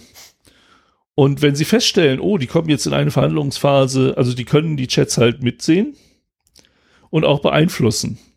Und es mehren sich die Hinweise darauf, äh, dass sie nicht immer bereit sind, äh, die 70% Lösegeldanteil an die Affiliates abzugeben, sondern sich dann irgendwann im Chat einklinken, so tun, als würde das Opfer die Verhandlung abbrechen und anstelle ihrer, ihrer eigenen Affiliates die Verhandlungen übernehmen. Und dann eben auch, ne, aber nur wenn, wenn sich abzeichnet, dass die auch zahlungswillig sind, so dass man dann halt nicht 30 Prozent von der Summe bekommt, sondern 100 Prozent. Ein weiterer Grund, mit solchen Gruppen nicht unbedingt äh, Geschäfte machen zu wollen. Also, aber äh, ja, möchte man eh nicht, muss ich sagen. So. Genau, und äh, nämlich diese, die Existenz dieses Verschlüsselungstools, von dem ich in den News davor gesprochen habe, ist auch ein Hinweis darauf, dass Revil nämlich in der Lage ist, ähm, auch jetzt meinetwegen für alle Kunden in einer bestimmten Zeit äh, eine Entschlüsselung anzubieten. Das sind nicht nur die Affiliates. Für, für mich heißt das so, selbst in kriminellen äh, Ransomware-Kreisen ist äh, Ende-zu-Ende-Verschlüsselung muss. So nach dem Motto, wenn du als Affiliate von Revil nicht Herr über die Schlüssel bist, sondern die irgendwo in deren Infrastruktur liegen, hast du halt genauso verloren, als wenn du es halt in einem normalen Unternehmen machst. Ne? Also Zero Trust für, wir fordern jetzt Zero Trust Modelle für Revil-Kunden, äh, sonst wird das nichts mehr. Mir fällt da gerade dir, dir, dieses Sprichwort ein. There's no, uh, there's no honor beyond the, äh, nee, doch. There's Between no Thieves? Under Thieves? Between, between. Ähm, genau, es gibt keine Ehre unter den Dieben. Und ja, es ist, ja, es, also gerade, gerade der Fall beweist es wieder. Ne? Es ist so, ähm, ja, also ganz ehrlich, wenn ich schon Ransomware als Service habe, ähm, ja, das wäre, muss ich ganz ehrlich gestehen, das ist ein schönes Aufbessern meines Geschäftsmodells, ne? Das ist so. Ja, aber äh, also in, in der Geschäftswelt ist Vertrauen eine ganze Menge wert. Und wenn dieses Vertrauen halt zerstört wird, ich meine, vielleicht, jetzt können wir ja mal Verschwörungsmythen äh, selbst in die Welt setzen, vielleicht ist das auch nur eine Verschwörungstheorie irgendwelcher Sicherheitsforscher oder irgendwelcher Agenturen, äh, Sicherheitsagenturen, staatlicher Sicherheitsagenturen, die die Credibility von Ransomware-Gangs untergraben wollen. Sodass, das kann durchaus äh, sein. Man den Weg halt nicht mehr geht, sondern sich andere Wege sucht. Durchaus möglich.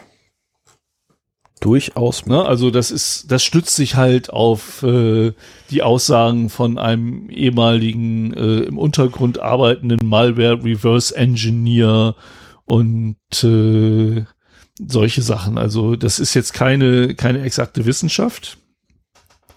Das ist halt eine, eine stark untermauerte Vermutung mit äh, diesem Vorgehen von Revil. Und äh, dann kannst du auch mal eine Chaptermark setzen, weil das ist eine gute Überleitung. Wir werden auch weiterhin uns mit Revil und anderen Ransomware-Gangs heute beschäftigen. Und ähm, auch nicht mit exakten Wissenschaften, sondern ja mit, mit Eindrücken und Erkenntnissen und Tools, ähm, wie man da so ein bisschen Einblicke bekommen kann. Ich habe da ein relativ spannendes ähm, Thema für mich entdeckt. Das hatte ich beim letzten Mal schon angedeutet und da möchte ich heute als Thema drüber reden. Monitoring the Ransomware Gangs. Also Überwachung von Ransomware-Gruppen äh, und ihre Aktivitäten. Ähm, Ransomware, habe ich ja schon gesagt, äh, ist äh, Malware, die halt deinen lokalen Rechner oder das Netzwerk, die Daten im Netzwerk verschlüsselt und zunehmend eben auch exfiltriert denn äh, die Opfer von Ransomware sind mittlerweile auf den Trichter gekommen, dass ein gutes Backup-Konzept durchaus gegen klassische Ransomware hilft. Dann werden halt die verschlüsselten Daten weggeschmissen, die neuen wieder aufgespielt und man hat zumindest seine Daten zurück.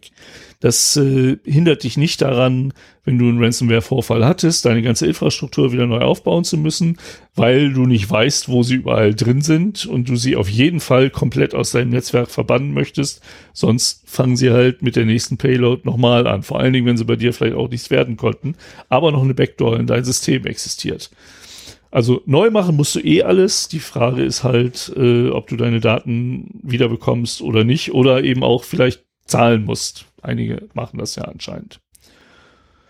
Ähm, deswegen sind die Ransomware-Gangs dazu übergegangen, bei vorm Verschlüsseln auch die Daten zu exfiltrieren und möglichst viel aus der Firma rausholen. Sie sind halt drin. Das ist, ist ein bisschen anspruchsvoller als die Verschlüsselung, weil man eben doch Netzwerktraffic erzeugt, der halt unauffällig sein muss. Aber man hat ja letztendlich auch Zeit so, solange man sich nicht so auffällig benimmt, ähm, kann man das ja über eine gewisse Zeit verteilen.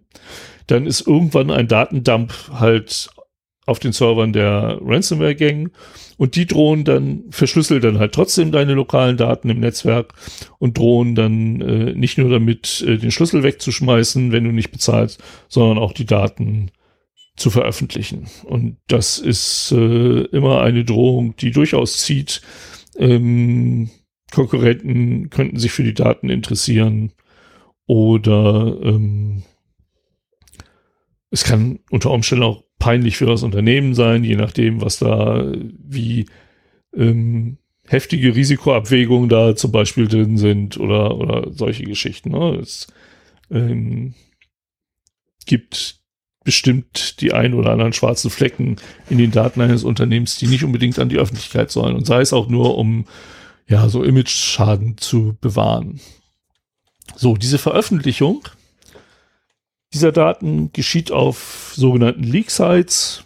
Ähm, die unterhalten die Ransomware-Gangs halt so äh, meistens im Tor-Netzwerk und äh, dort werden dann halt ihre Opfer, also die Daten ihrer Opfer veröffentlicht.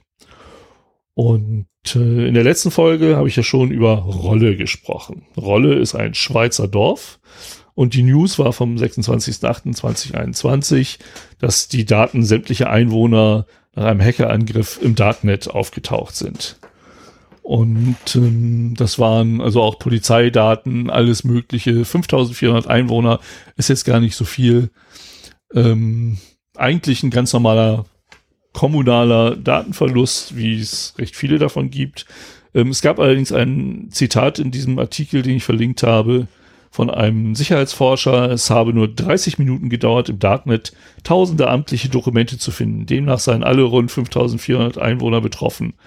Ähm, und das war halt so, das mit den 30 Minuten dachte ich mir so, okay, Challenge accepted. Du hast keine Ahnung vom Tornetzwerk, aber jetzt guckst du mal, ähm, wie du das findest.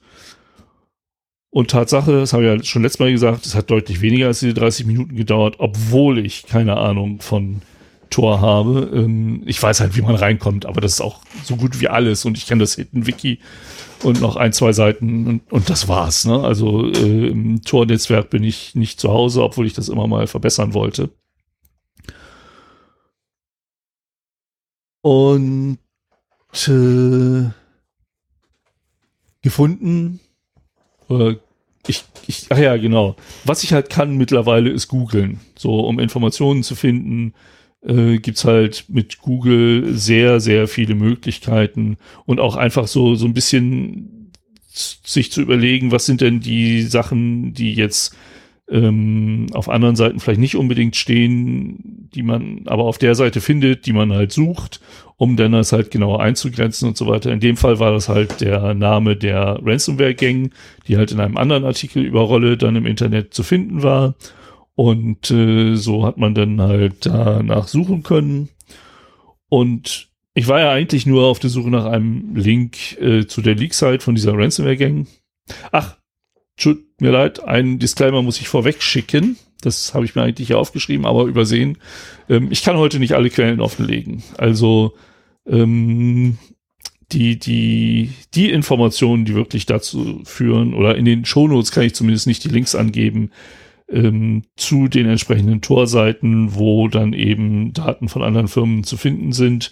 äh, weil ich mir einfach rechtlich nicht sicher genug bin, dass wir da uns da kein Strick durchgedreht werden kann. Ähm, aber wie ich halt schon mehrfach gesagt habe, wenn man ein bisschen googeln kann, äh, könnt ihr das im Prinzip auch mit ein bisschen eigenem Hirnschmalz selbst nachvollziehen, wenn ihr das machen wollt. Ähm, ihr wisst ja, mich interessieren halt so die Motivationen von Kriminellen, aber auch die Aktivitäten. Ich will halt wissen, wie kriminelle Akteure ticken, ohne mit denen irgendwie in Kontakt zu kommen. Da habe ich keinen Bock drauf aber um eben auch einschätzen zu, Risiken einschätzen zu können, um, um zu wissen, wo muss ich denn jetzt in einem Unternehmen Absicherung vornehmen und so weiter. Es interessiert mich einfach. Das ist die Seite der IT-Security, die mich wirklich interessiert. Ähm, nicht unbedingt so das Abhaken von Sicherheitsmaßnahmen, um ein Label äh, in einem Auto zu erhalten, äh, sondern genau das halt. So, ja, dann habe ich halt äh, nach den Daten von Rolle gesucht und habe dann ein bisschen durch Zufall, ein bisschen durch geschicktes Googlen äh, einen Link ins Darknet gefunden, wo nicht nur die Leak-Site von diesem, dieser Ransomware-Gang gelistet war, sondern die Leak-Sites von ungefähr 40 Ransomware-Gangs. So in einer übersichtlichen Darstellung ähm, mit auch einem äh, JavaScript, das zum Aufruf der Seite aktiv prüft, ob die, ähm, ob die Sites gerade up oder down sind und äh, mit allen Links dafür und auch wie viele äh, Victims auf dieser Seite gelistet sind ähm, und dann noch zwei Zahlen, von denen ich nicht weiß. Also das mit den Victims, das kann man ja im Prinzip äh, durchaus verfolgen und hochzählen. Aber äh, da standen dann auch noch Zahlen, wie viel sie definitiv eingenommen haben und wie viel geschätzt wird, dass sie eingenommen haben. Wobei, also der, der Hintergrund dieser Zahlen ist mir nicht klar. Das Letzteres, also die, die definitiv eingenommenen Ransoms können aus Presseberichten aggregiert sein, aber die Schätzung auch vielleicht nur, dass man da irgendwie aus Presseberichten äh, was entnommen hat oder so. Ähm, also für diese Zahlen sind halt so die, die unsichersten in dieser Darstellung. Aber eine sehr schöne Darstellung mit Name der Ransomware Gang, geschätztes Einkommen, äh, garantiertes Einkommen, Anzahl der, äh, der Victims und ein Link zu der Leak-Site und der Information, ob die gerade up oder down ist. Und ähm, das war viel mehr, als ich haben wollte und auch viel mehr, als ich verarbeiten konnte. Aber in, ich hatte schon länger mal so den Gedanken, seit ich von diesen Leak-Sites weiß, ich hatte mich da noch nie, ich glaube durch Zufall bin ich mal auf eine gekommen, auch so in der Vorbereitung einer Sendung, ähm, dass es ja eigentlich gar nicht schlecht wäre, wenn man jetzt die Möglichkeit hätte, nicht nur eine, sondern halt so Leak-Sites auch zu überwachen. Ne? So, wenn die halt, was weiß ich, einen RSS-Feed anbieten, so dass man halt mitkriegt, wenn neue Opfer da sind oder so. Und ähm, ich habe mir ein paar dieser Seiten angeguckt. Die sind sehr, sehr unterschiedlich. Aber ich meine, hey, wie bei Webseiten halt auch. Ne? Einige haben mittlerweile Captures oder ähm, äh, Anti-DDoS-Systeme äh, davor, so dass man halt da nicht mehr so ohne weiteres draufkommt. Ähm, einige sind sehr einfach gehalten, andere sind sehr ansprechend äh, designt, sehr unterschiedlich. Ähm, und es wäre sehr, sehr anstrengend, wenn man sich jetzt vornimmt, sei es auch, dass man Sicherheitsforscher ist, dass man irgendwie einmal die Woche da durchgeht und guckt, ah, was ist denn neu und so weiter. Ähm, aber letztendlich ist das ja das, was ein Sicherheitsforscher gerne machen möchte und sich da einfach ich, ich würde gerne einen Überblick haben, wie viele neue Opfer gibt es denn so in einer gewissen Zeiteinheit und sowas. Und siehe da, nach ein bisschen weiter googeln, bin ich auf ein Projekt gestoßen und das kann ich schon in den äh, Show Notes verlinken. Das nennt sich Ransom Watch. Und äh, ist halt ein Skript, das wo auch der Macher dieses Skriptes die Config-Datei nur als leeres Sample mitgeliefert hat, so nach dem Motto, hier hier bitte die Links zu den Ransomware-Leak-Sites eintragen und dann äh, könnt ihr die überwachen. Und das ist halt ein Skript, das einmal angeschmissen wird und dann äh, ein Scraping der Leak-Sites macht. Hat halt für jede Ransomware einen eigenen Scraper geschrieben. Da kommen auch immer noch mal ein paar wieder neu dazu. Und äh, dann die Victims halt in eine Datenbank schreibt. Und das Schöne ist auch noch, dass es die Möglichkeit gibt, zum Beispiel über Slack äh, eine Benachrichtigung zu bekommen und äh, wenn sich da was verändert hat. So, für mich hieß das, äh, ich habe mich für die Docker-Variante dieses Skriptes entschieden. Ich wollte schon immer mal Docker ausprobieren. Ich hab, äh, bin da beruflich durchaus mit involviert, aber eher theoretisch. Ich wollte es mal praktisch in die Hand kriegen und habe mir gedacht, okay, das ist jetzt der Zeitpunkt, wo ich mir irgendwo ein Docker-Host in meinem Haus hinstelle und äh, als erste Payload sozusagen dieses Ransom Watch, Watch daraus, da drauf installiere. Ähm, ich hatte noch einen alten iMac von meiner Frau, auf dem schon länger äh, Linux drauf war.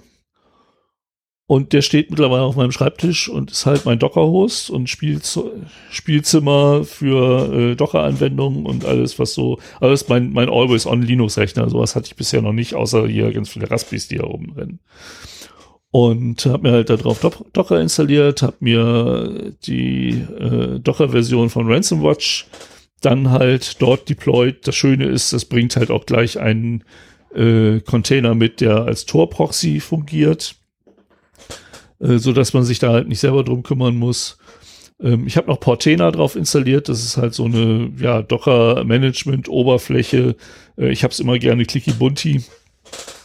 Ähm, und ja, das läuft jetzt und wird per Cronjob täglich alle vier Stunden angeschmissen und guckt halt auf den aktuellen Leak-Sites, die ich kenne, nach, was es denn so Neues gibt. Und äh, da gibt's halt Benachrichtigungen über neue Kunden. Die Benachrichtigungen für, äh, wenn die, wenn die Site Offsite ist, habe ich rausgenommen. Das äh, nervt zu sehr. Aber äh, ich lasse mich jetzt benachrichtigen, wenn es neue Opfer gibt. Da gibt es eine schöne Slack-Meldung äh, in einem Channel, den ich mir angelegt habe, ähm, wo halt auch drin steht, welche Ransomware-Gang äh, und welche, äh, welcher Kunde, welcher Victim äh, da betroffen ist. Ich werde auch benachrichtigt, wenn wieder welche verschwinden.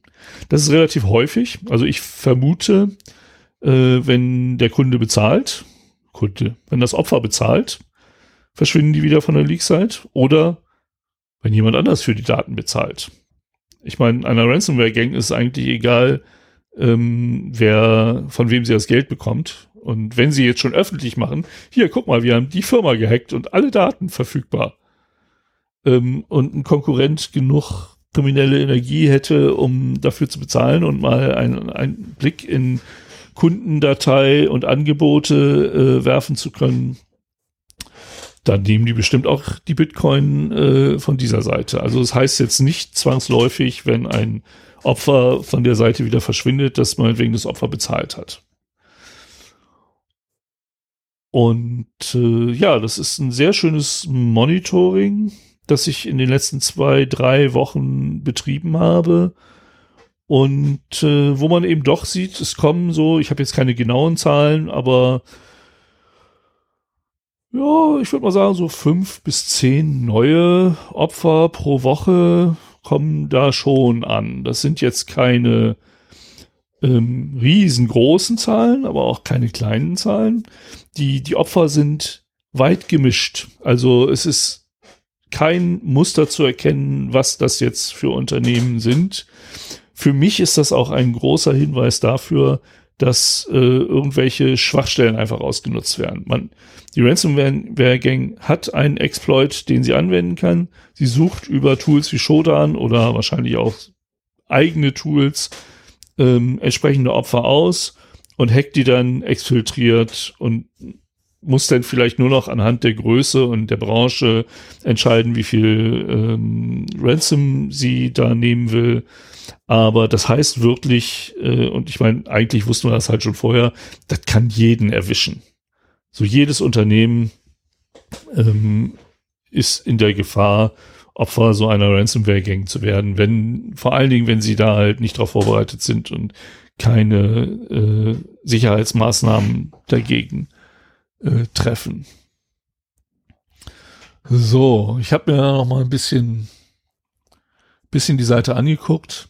Also wenn man jetzt nach der Anzahl der Victims geht, wie gesagt, 40 sind gelistet, 10 davon sind äh, momentan offline. Ich muss mal eben einen Schluck trinken. Mhm.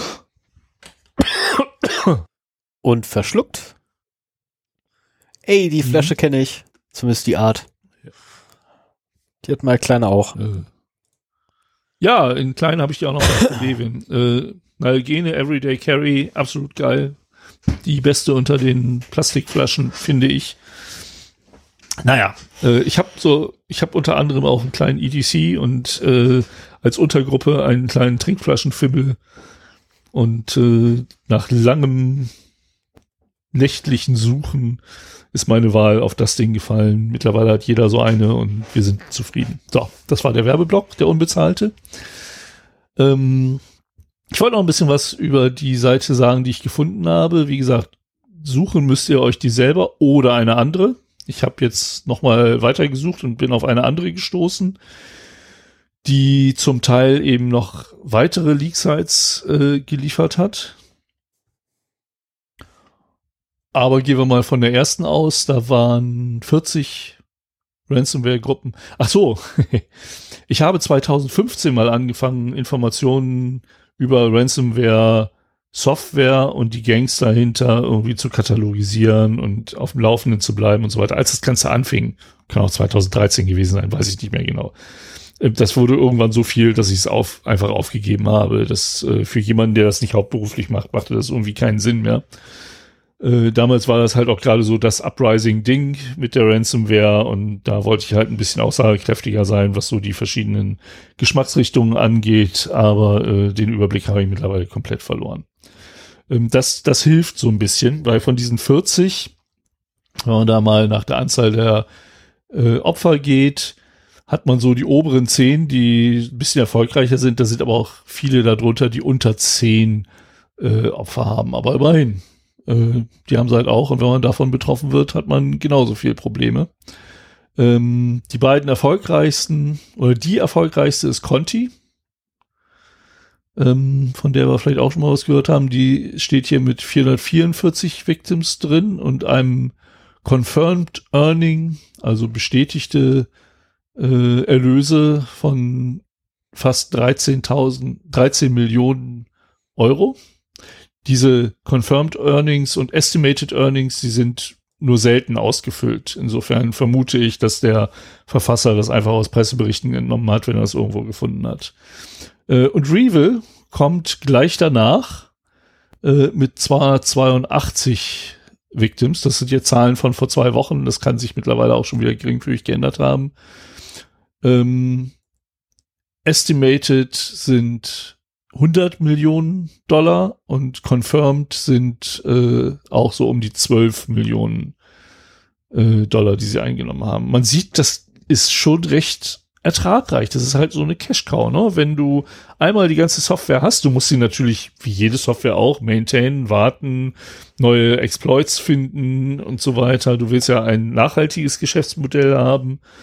Aber wenn man erstmal das Ganze aufgesetzt hat, dann so wie Revel als erfolgreiches SaaS SA, äh, RASS, RAAS, Entschuldigung, Modell, ähm, dann kannst du echt ans Ernten gehen. Das ist schon, schon Kriminalität im großen Stil. Und äh, also Revel, eins, zwei, drei, vier, fünf, na, so vier bis sechs äh, Gruppen sind so im Bereich um und über 200 äh, Opfer. Von den meisten stehen aber auch keine äh, Erlöse da mehr gelistet. Ähm, das sind nur vereinzelte. Ähm, dann kommen noch mal so geschätzt so 20, die halt im zweistelligen Bereich unterwegs sind. Und dann noch mal die letzten 10, die halt unter 10 Ungefähr von den Zahlen her, dass man sich das mal so vorstellen kann. Also Revel und Conti und Mace und Gregor und Doppelpalmer sind so die großen Fische im Aquarium. Pysa auch noch, je nachdem, wo man die äh, die Grenze ziehen möchte. Naja, Dreeville haben wir ja schon gehört, äh, waren halt anscheinend, weil sie Wind bekommen haben von der Aktion gegen sie, äh, da wurde auch drüber berichtet, Revel ist down, keine Aktivitäten mehr von der, von der Gruppe und in diesem Monat war halt auch äh, eine der großen News, Revel ist wieder da. Die, äh, die Leak-Site ist wieder aufgetaucht, sie haben neue Aktivitäten entwickelt, sie haben auch, wie ich gesehen habe, neue Kunden gewonnen ähm, oder Opfer. Und äh, ich habe mal, also wenn man jetzt die ganzen An Zahlen der Opfer zusammenzählt, dann kommt man irgendwie so auf äh, was war das, 2600, glaube ich, die da, ja genau, 2600 ungefähr, die da in dieser Liste gelistet sind mit den 40 Ransomware-Gruppen. Äh, beim ersten Durchlauf, wo denn die äh, Datenbank gefüllt worden ist, hatte ich in meiner Datenbank 875 Opfer. Und äh, nachdem Reveal wieder aufgetaucht ist, waren es dann plötzlich 1145. Äh, nee, 11, 1135 Opfer. Also das hat noch mal gut äh, 125, 225, 260 dazu gemacht. Reveal steht da mit 282 Opfern in der Liste. Also das, das passt so in etwa von der Größenordnung auch. Und äh, ich habe dann irgendwie nochmal zwei weitere Leak-Sites aus dem anderen Fund, der anderen gefundenen Liste hinzugefügt und komme jetzt auf äh, eine Datenbank auch vor zwei Wochen von 1145 äh, Opfern. Wenn man die halt nochmal im Texteditor äh, von Dubletten bereinigt, dann sind das immer noch 1058.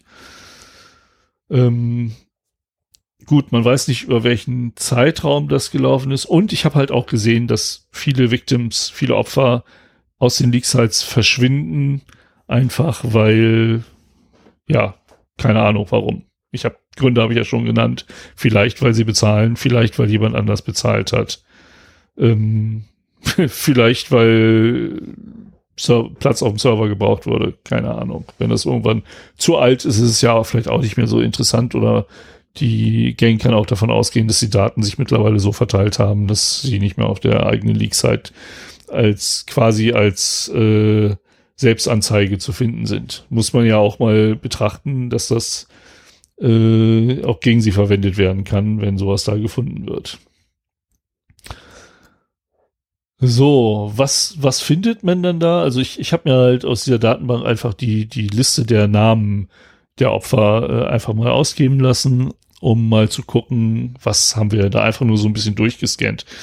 Äh, wir haben Cities und Counties, also ähm, ja, äh, wie, wie Rolle halt auch, Kommunen, Städte, Orte.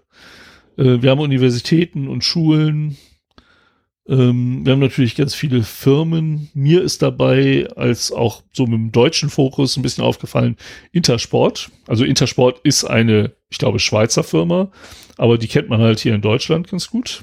Die ist auf jeden Fall da betroffen. Ähm, Peugeot Motorcycles, jetzt auch nicht die klassisch deutsche Firma, aber kennt man halt auch. Ähm, eher von Rollern als von Motorcycles, aber ähm, äh, sind halt bekannt. Dann in Deutschland die Haftpflichtkasse Darmstadt. Ist auch, also ich habe den halt auch mal danach gegoogelt und Ransomware und schon hat man die Presseberichte dann jeweils gesehen, ähm, dass die halt der äh, zum Opfer gefallen sind. Ich denke, es wär, wird auch Journalisten geben und und zumindest Sicherheitsforscher, die das auch im Auge behalten. Entweder stechen die Sicherheitsforscher das denn zur Presse durch, wenn es interessant ist, oder äh, IT-Affine machen das auch selber. Also das, was ich hier gemacht habe, ist halt keine Raketenwissenschaft. Ne? Ähm, ich, ich bilde mir jetzt nicht besonders ein, besonders gut technisch drauf zu sein und das hat mich ein paar Stunden gekostet, das ganze System aufzusetzen, zu lernen, wie man in Slack, mit dem ich noch nie umgegangen habe, äh, Webhooks einrichtet und Apps einrichtet, damit man da was hinpushen kann und äh, Container-Plattform aufzusetzen und so weiter, ist echt mit ein bisschen Verständnis echt easy. Ähm, und das werden halt auch Profis wahrscheinlich noch mit besseren Werkzeugen machen als die, die ich habe. Ähm, interessant fand ich äh, ThyssenKrupp Holding. Das ist natürlich äh, ein größerer Fisch, den sie da an Land gezogen haben, der da auftauchte. Aber auch die Matratzen Concord GmbH in Köln äh, kennt man wahrscheinlich von diesen komischen Läden, die in allen Städten zu finden sind, wo überteuerte Matratzen angeboten werden, die so überteuert sind, dass sie die Verkäufer ohne dass du selber handelst, Rabatte anbieten, die irgendwie 30, 50, 70 Prozent sind. ich, ich, ich, also das, ich finde Matratzenläden ganz komisch. Mhm. Ich weiß nicht, was das ist. Also ich habe einmal in meinem Leben in so einem Laden eine Matratze gekauft und dann so, wollen Sie die so kaufen oder mit Rabatt? Äh, mit Rabatt? Ja gut, dann für die Hälfte. Okay. ich verstehe die Läden nicht, aber egal. Die muss man ähm, nicht verstehen. Dann äh, zu den kleineren wahrscheinlich gehört das Autohaus Mura in Oberhausen. Oder auch die Alpha Chem GmbH, die äh, in Schondorf äh, 3D-Druck betreibt. Ähm, also von, Thyssen, von ThyssenKrupp bis zum Autohaus ist irgendwie alles vertreten. Es sind relativ wenige, die man so aus Deutschland kennt oder die deutsch klingen, muss ich mal ganz ehrlich sagen. Hm. Ähm, das ist, ist auch sehr international, ist auch nicht alles amerikanisch, im Gegenteil, da sind auch indische Sachen dabei und aus Ländern, wo ich die Firmen nicht den Ländern zuordnen kann, aber äh, also ich meine, hey, das ist das Internet. Das ist scheißegal, wo die auf dem Globus verteilt sind. Wenn du eine beschissene Sicherheit hast, landest du bei Revel oder bei Conti oder sonst wo. Also, ähm, und da hat man noch eine gewisse Chance, ähm, dass, dass man jetzt, also Deutschland ist jetzt kein primäres Ziel oder sowas in der Art, sondern auch da wieder wenn man nicht darauf achtet, vor allen Dingen auch seine Internet-Facing-Systeme von äh, Schwachstellen freizuhalten und die wichtigen Systeme auch doppelt abzusichern. Deswegen, ne, also äh, zwei Firewalls, meinetwegen eine vor, einer hinter der DMZ und bitte andere Hersteller, weil wenn ein Hersteller eine Sicherheitslücke hat und jeder einen ist und man die gleiche Firewall, weil es ja so einfach zum Administrieren ist, äh, hinter der DMZ normal hat, ja, dann latschen die halt einfach durch. Oder dann machst du das ganze Haus voll mit, äh, äh, mit hier Fritzboxen und dann hat AVM eine Lücke. Ja, ja, ja, ja.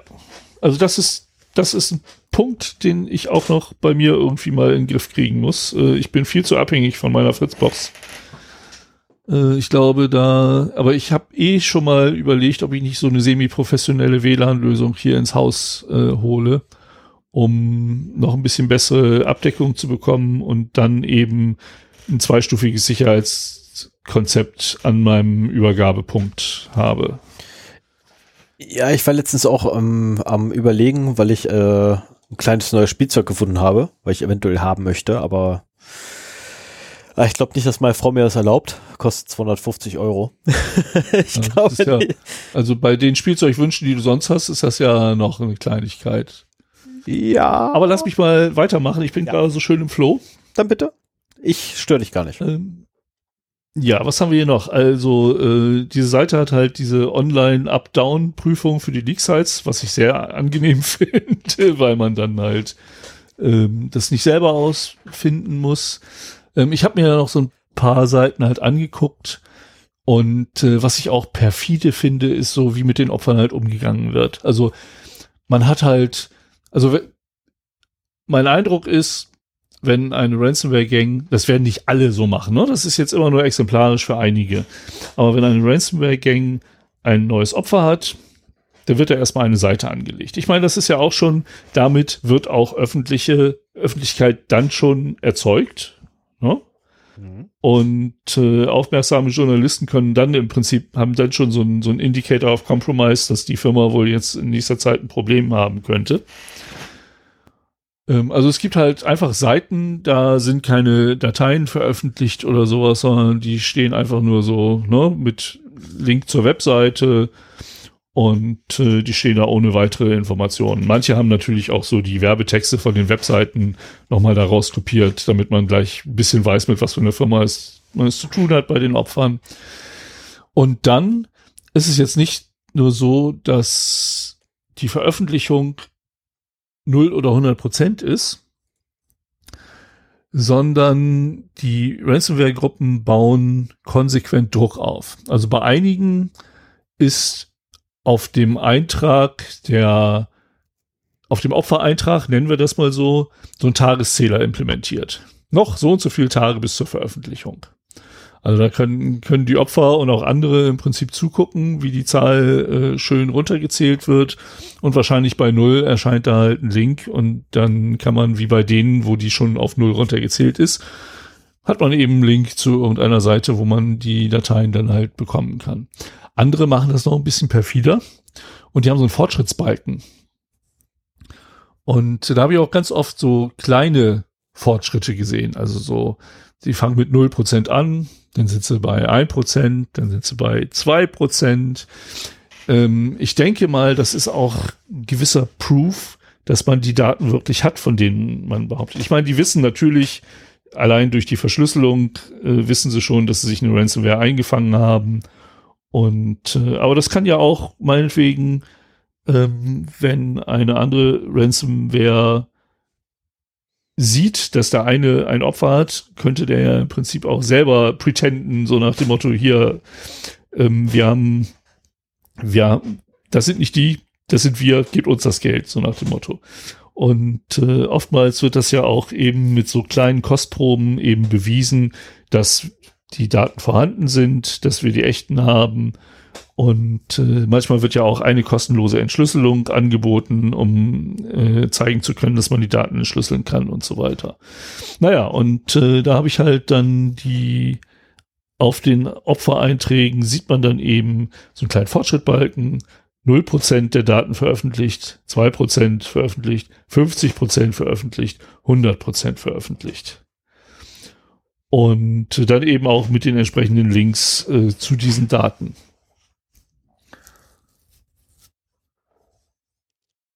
Ja, was ich schon erwähnt habe, ähm, die Opferseiten verschwinden unter Umständen auch. Und äh, es gibt sogar, habe ich bei einigen gefunden, ähm, Gangs, die ein RSS-Feed wirklich anbieten. Also RSS ist Really Simple Syndication. Ähm, quasi ein maschinenlesbares Format für News-Einträge. Podcasts werden genauso verteilt. Und äh, über entsprechende Reader oder entsprechende Libraries kann man sowas dann halt sehr einfach einbinden. Und also ich habe ungefähr, ich glaube, 100 Webseiten, die ich äh, über RSS-Feeds äh, monitore und wo ich dann halt wie eine Tageszeitung meine Feeds durchlese und gucke, was es halt so in der Tech-Welt oder äh, in anderen Themenbereichen an Neuigkeiten gibt. Ja, ähm, ich fand das sehr interessant, mal so einen Einblick zu bekommen, mir verschiedene Leak-Sites ansehen zu können. Ich habe mir keinerlei Daten da runtergezogen. Wozu auch? Was soll ich damit? Ähm, aber wie auch in anderen Fällen, so die Metadaten sind halt interessant. Wie viele neue Opfer kommen pro Tage, pro, pro Tag, pro Woche ungefähr dafür dazu, dass man da ein Gefühl für bekommt. Ähm, auch wie viele verschwinden wieder. Ähm, und äh, verdammt, jetzt habe ich einen Punkt vergessen den ich sagen wollte und der jetzt aus meinem Gedächtnis geflutscht ist. Naja, das ist mittlerweile auch nur ein, also ich habe dann angefangen, noch andere Dinge mir zu überwachen und in den Slack zu schmeißen. Ähm, es gibt auch ein sehr schönes ähm, Skript, um Pastebin zu überwachen. So vor ein paar Jahren äh, haben wir das teilweise selbst geschrieben, teilweise haben wir da mal eine Bachelorarbeit mit äh, gemacht. Mittlerweile braucht man halt nur noch zu GitHub zu gehen und findet da was.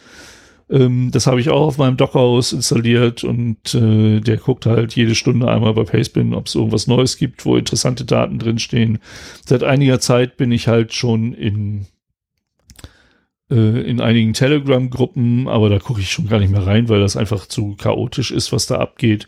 Und äh, ich habe mir mittlerweile auch, weil ich gesehen habe, dass ein sehr bekanntes Untergrundforum, in dem solche Daten gehandelt werden, ein RSS-Feed anbietet, habe ich auch diesen RSS-Feed mal zu in meinen Slack-Channel äh, gepusht, um eben auch da zu sehen, was da so neu kommt. Da kommt verdammt viel. Ähm, aber das sind halt auch nicht so bei diesen Leak-Sites, da hat man noch eine gewisse Ordnung drin. Hier ist ein Opfer und nach einer gewissen Zeit, hier sind die Daten, so nach dem Motto. Mhm. Also äh, da ist das so ein bisschen so Have I Been Pawned mäßig, ne? Der, ich habe sehr großen Respekt mittlerweile vor Troy Hunt, der diese Seite betreibt, der halt auch die, letztendlich diese ganzen Leaks archiviert. In den Foren und in den Telegram-Gruppen kommt einfach ständig irgendein Kram, wo du teilweise nicht weißt, wo das herkommt, wo du die Inhalte nicht kennst. Ich lade mir die Daten ja auch nicht runter. In den Foren ist es auch so, dass sie ein Credit-System haben, so dass du entweder bezahlst, indem du selber Sachen hochlädst oder indem du bezahlst, indem du da Bitcoin halt äh, hinschmeißt, was ich beides halt nicht machen will, ähm, so dass äh, die eigentlichen Daten mir oftmals äh, nicht zur Verfügung, also ich könnte sie gar nicht, gar nicht herunterladen, es sei denn, es wird irgendwie mal was free geleakt. Aber ähm, während vor einigen Jahren für uns mal so ein, so ein irgendwie so eine Passwortdatei was Besonderes war, die man in die Hände bekam und man mal so Statistiken darüber machen konnte, ähm, was werden denn für Passwörter benutzt, wie lang sind die und so weiter, wie viele sind da drin, äh, ist das mittlerweile, also wenn wir wollten, hätten wir halt Zugriff auf mehr als uns lieb ist. Ähm, aber wie gesagt, Telegram und Foren ist das also Telegram ist ganz fürchterlich, was so die, die Ordnung da drin angeht, die Zuordnbarkeit von irgendwelchen Dateien zu dedizierten Leaks. Bei, im Forum ist das noch ein bisschen schöner, aber auch nicht so richtig, muss ich ganz ehrlich sagen. Aber ähm, das ist halt jetzt die, ähm, mein, mein Überwachungstool, das ich momentan habe und nach Slack pusht. Also Telegram nicht, das, das habe ich halt Telegram, aber äh, Pastebin, dann äh, dieses Untergrundforum, dessen URL ich auch nicht nennen möchte. Entschuldigung. Und dann eben die Leak-Sites, ähm, was so momentan für mich die Königsdisziplin ist, auch weil ich es halt neu entdeckt habe, muss ich dazu sagen. Auch wie einfach das ist. Ähm, wenn sich jemand für das Thema interessiert und jetzt nicht unbedingt äh, den ganzen Technikkram machen will, auch nicht unbedingt Zugriff auf die ähm, Daten haben will, sondern sich das einfach nur mal ein bisschen angucken möchte, dem sei noch eine Seite im ClearNet empfohlen und die kann ich auch äh, hier durchaus droppen. Die nennt sich ransomwatch.org. Ähm, die macht sowas ähnliches wie mein Skript, nur äh, macht sie halt Screenshots von den Leak-Sites. Und damit äh, sieht man halt bei den Seiten, die nicht irgendwelche Schutzmechanismen haben, ähm, auch vielleicht welche neuen Opfer es gibt. Nur nicht so komfortabel, dass man es halt in eine Datenbank geschrieben bekommt und nochmal eine Notification, sondern muss halt selber vorbeischauen. Aber für jemanden, den das prinzipiell, also der Sven von vor drei Jahren, der hätte die Seite toll gefunden, sagen wir es mal so. Und äh, da kann man halt ohne, ohne ein Risiko einzugehen und ohne ähm, Technik, technisch begabt zu sein, kann man sich halt mal so ein paar Leak-Sites als Screenshot angucken. Äh, wie gesagt, das funktioniert halt auch nicht bei allen. Und äh, man sieht auch, wie alt der Screenshot ist. Also denn, wenn man über Neuigkeiten informiert werden will, muss man halt die neuesten Screenshots sich angucken und schauen, was, was da so ist. Ja, so, das war das. Genau. Für mich, ich hätte noch mal an, an die Leute unter unseren Hörern, die ähnlich verrückt sind wie ich, noch mal so ein bisschen die Frage, was kann man denn jetzt noch mal so im Internet beobachten, um Einblicke in die kriminellen Aktivitäten zu bekommen, ohne dass man da in irgendeiner Weise involviert wird. Ähm, ich habe ja schon gesagt, was, was ich momentan so ein bisschen im Blick habe. Wenn ihr noch Tipps habt, was äh, möglich wäre, es müssen auch keine konkreten URLs sein, sondern quasi Konzepte ähm, reichen schon, ähm, über die man sich vielleicht auch mal ein bisschen austauschen oder diskutieren kann dann schreibt mir gerne einen Kommentar, wenn das öffentlich sein darf, äh, unter 0x0d.de unter diese Episode. Äh, wenn es nicht öffentlich sein darf, äh, eine E-Mail an feedback at 0x0d.de. Ähm, wir reden ab und zu in den Folgen über E-Mails, die uns erreichen, aber da werden zumindest keine Namen genannt. Äh, die Kommentare in, äh, auf unserer Seite sind natürlich öffentlich einsehbar. Äh, da nennen wir halt auch das Pseudonym, unter dem der gepostet wurde. Es zwingt euch ja keiner, euren echten Namen da anzugeben. Ach, wobei ich fand jetzt äh, den Einnutzer mit seiner E-Mail-Adresse ähm, kein Punkt Interesse at euch.de fand ich gut. fand ich klasse. also äh, ihr könnt da ruhig kreativ werden bei den E-Mail-Adressen. Die werden, soweit ich das weiß, nicht verifiziert. Es sei denn, also verifiziert werden sie nicht, aber wenn du, du hast ja die Funktion, dass du dich benachrichtigen lassen kannst über neue Kommentare. Richtig, ja. Und wenn du deine ja, Mailadresse angibst, dann kriegst du halt keine Benachrichtigung. Ja. Aber da gibt's auch Umleitungsservices und so weiter. Also ähm, es gibt viele Möglichkeiten, da im Internet auch anonym unterwegs zu sein und trotzdem darüber erreicht zu werden. Genau, wie es war schön, alle Wege führen nach Rom oder so ähnlich. Ja, genau. Irgendwas war da. Ja, hast du, hast du Fragen? Hast du Ergänzungen? Du warst ungewöhnlich still diesmal, fällt mir auf. Außer das eine Mal, wo ich dich dann unterbrochen habe. Ja, weil, weil, weil, weil ich, ähm, also ich habe noch nicht mal mehr so viele Ergänzungen dazu, leider. Äh, wir haben im Vorfeld, du hast zu viel gespoilert und ich habe mich dann selber auf die Suche äh, begeben. Ah, und ich habe dann auch okay. Sachen, also ich habe Sachen gefunden. Ich habe nicht deine Sachen gefunden, aber ich habe andere ähnliche Sachen gefunden, die man mhm. allerdings aus den gleichen Gründen halt nicht veröffentlichen darf. Ähm, jetzt ja. habe ich gerade Spaß habe noch geguckt gehabt, ob ich eventuell immer im Tor-Browser noch den, äh, den Link gespeichert habe, weil ich, man kann sich beim Tor-Browser nämlich auch Favoriten speichern und ich habe ihn mir abgespeichert. Ich habe nur den falschen Tor-Browser.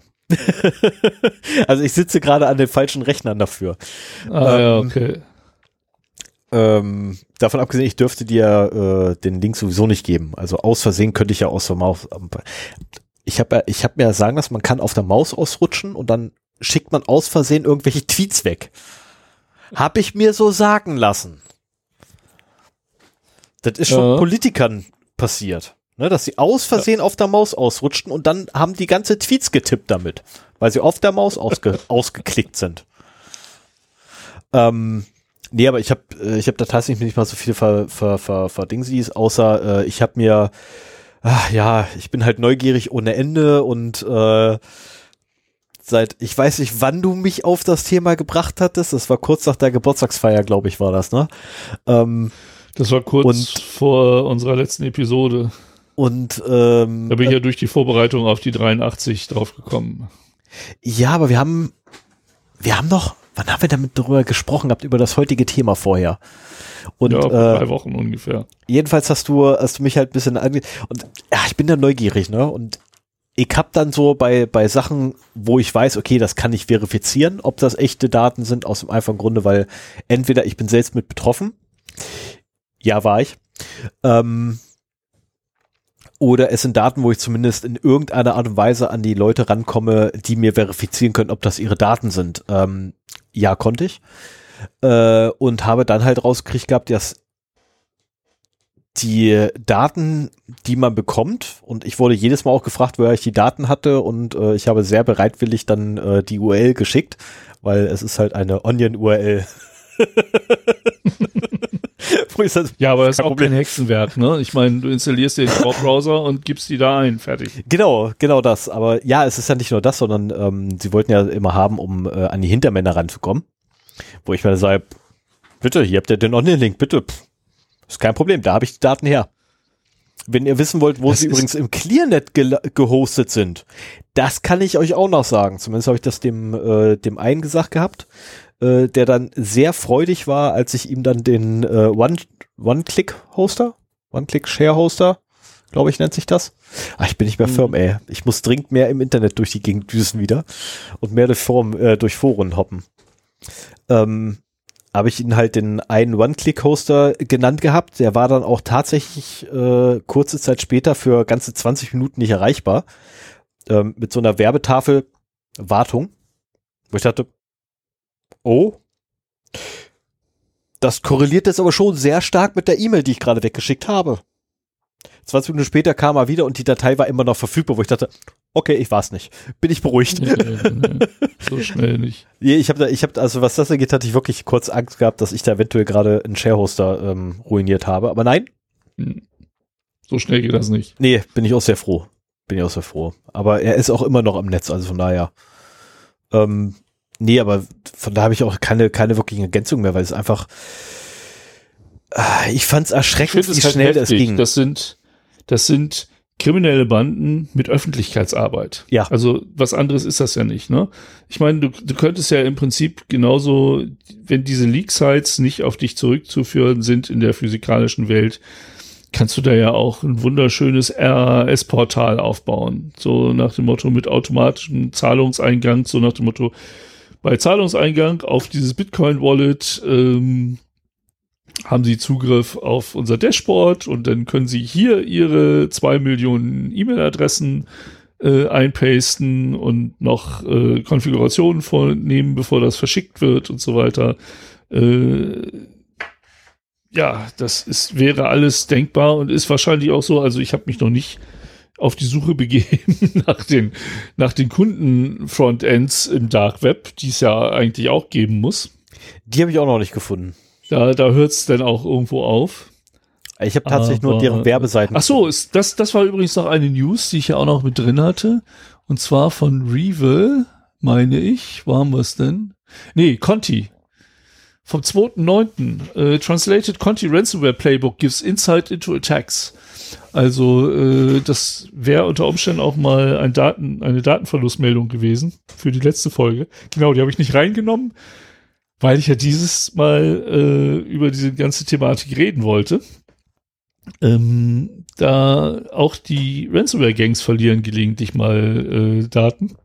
In dem Fall war es wohl ein enttäuschter Kunde, der ja quasi so das, das, das Handbuch der Conti-Gang äh, öffentlich gemacht hat.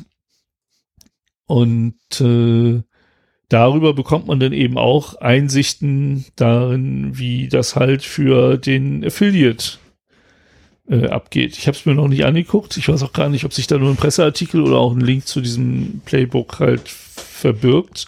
Irgendwo anders war dieses Playbook zu bekommen, das weiß ich noch. Aber ähm, ja, das ist halt auch irgendwann muss man als, sagen wir mal, Hobby-Sicherheitsforscher oder Interessierter äh, auch mal einen Strich ziehen und sagen, so, nee, bis, das, das reicht. Mehr Einblicke willst du auch gar nicht haben. ich wollte gerade sagen, man darf auch nicht vergessen, das sind halt Kriminelle. das zum einen und zum und- anderen, irgendwann muss man auch einfach seinen Schlussstrich ziehen, weil man halt äh, andernfalls ein bisschen zu weit in den grauen Bereich und hier, das Schlimme ist ja, es ist ein Graubereich, ne, in dem man sich dann bewegt. Und je weiter man da reinläuft, umso dunkler wird das Grau und geht eher Richtung Schwarz, sprich Ja. hochgradig illegal. In dem Ähm, Moment, wo du dir Daten runterziehst, bin ich mir schon nicht mehr so sicher, je nachdem, was da drin ist, ähm, könntest du schon Probleme kriegen und so weiter. Nee, da habe ich auch keine Lust drauf. Also das äh, Na, und ich habe halt muss mit Absicht, sein. genau, das ist auch der Grund, warum ich da mit Absicht äh, Daten genommen habe, die ich hundertprozentig verifiziert bekomme, wo ich quasi auch den Nachweis erbringen kann, hier, das war nur zu Forschungszwecken oder aufgrund von journalistischer Tätigkeit. Ja. Weil es ist nun mal, ähm, wenn ich so eine Seite habe, ich muss irgendwie, irgendwie rauskriegen, ist sie echt ja oder nein. Und die einzige Möglichkeit, die man gerade bei den Seiten hat, leider, ähm, ist nämlich tatsächlich deren Output anzugucken. Und zu deren Output gehört leider auch der Inhalt der fremden Rechner, die da öffentlich gemacht wurden.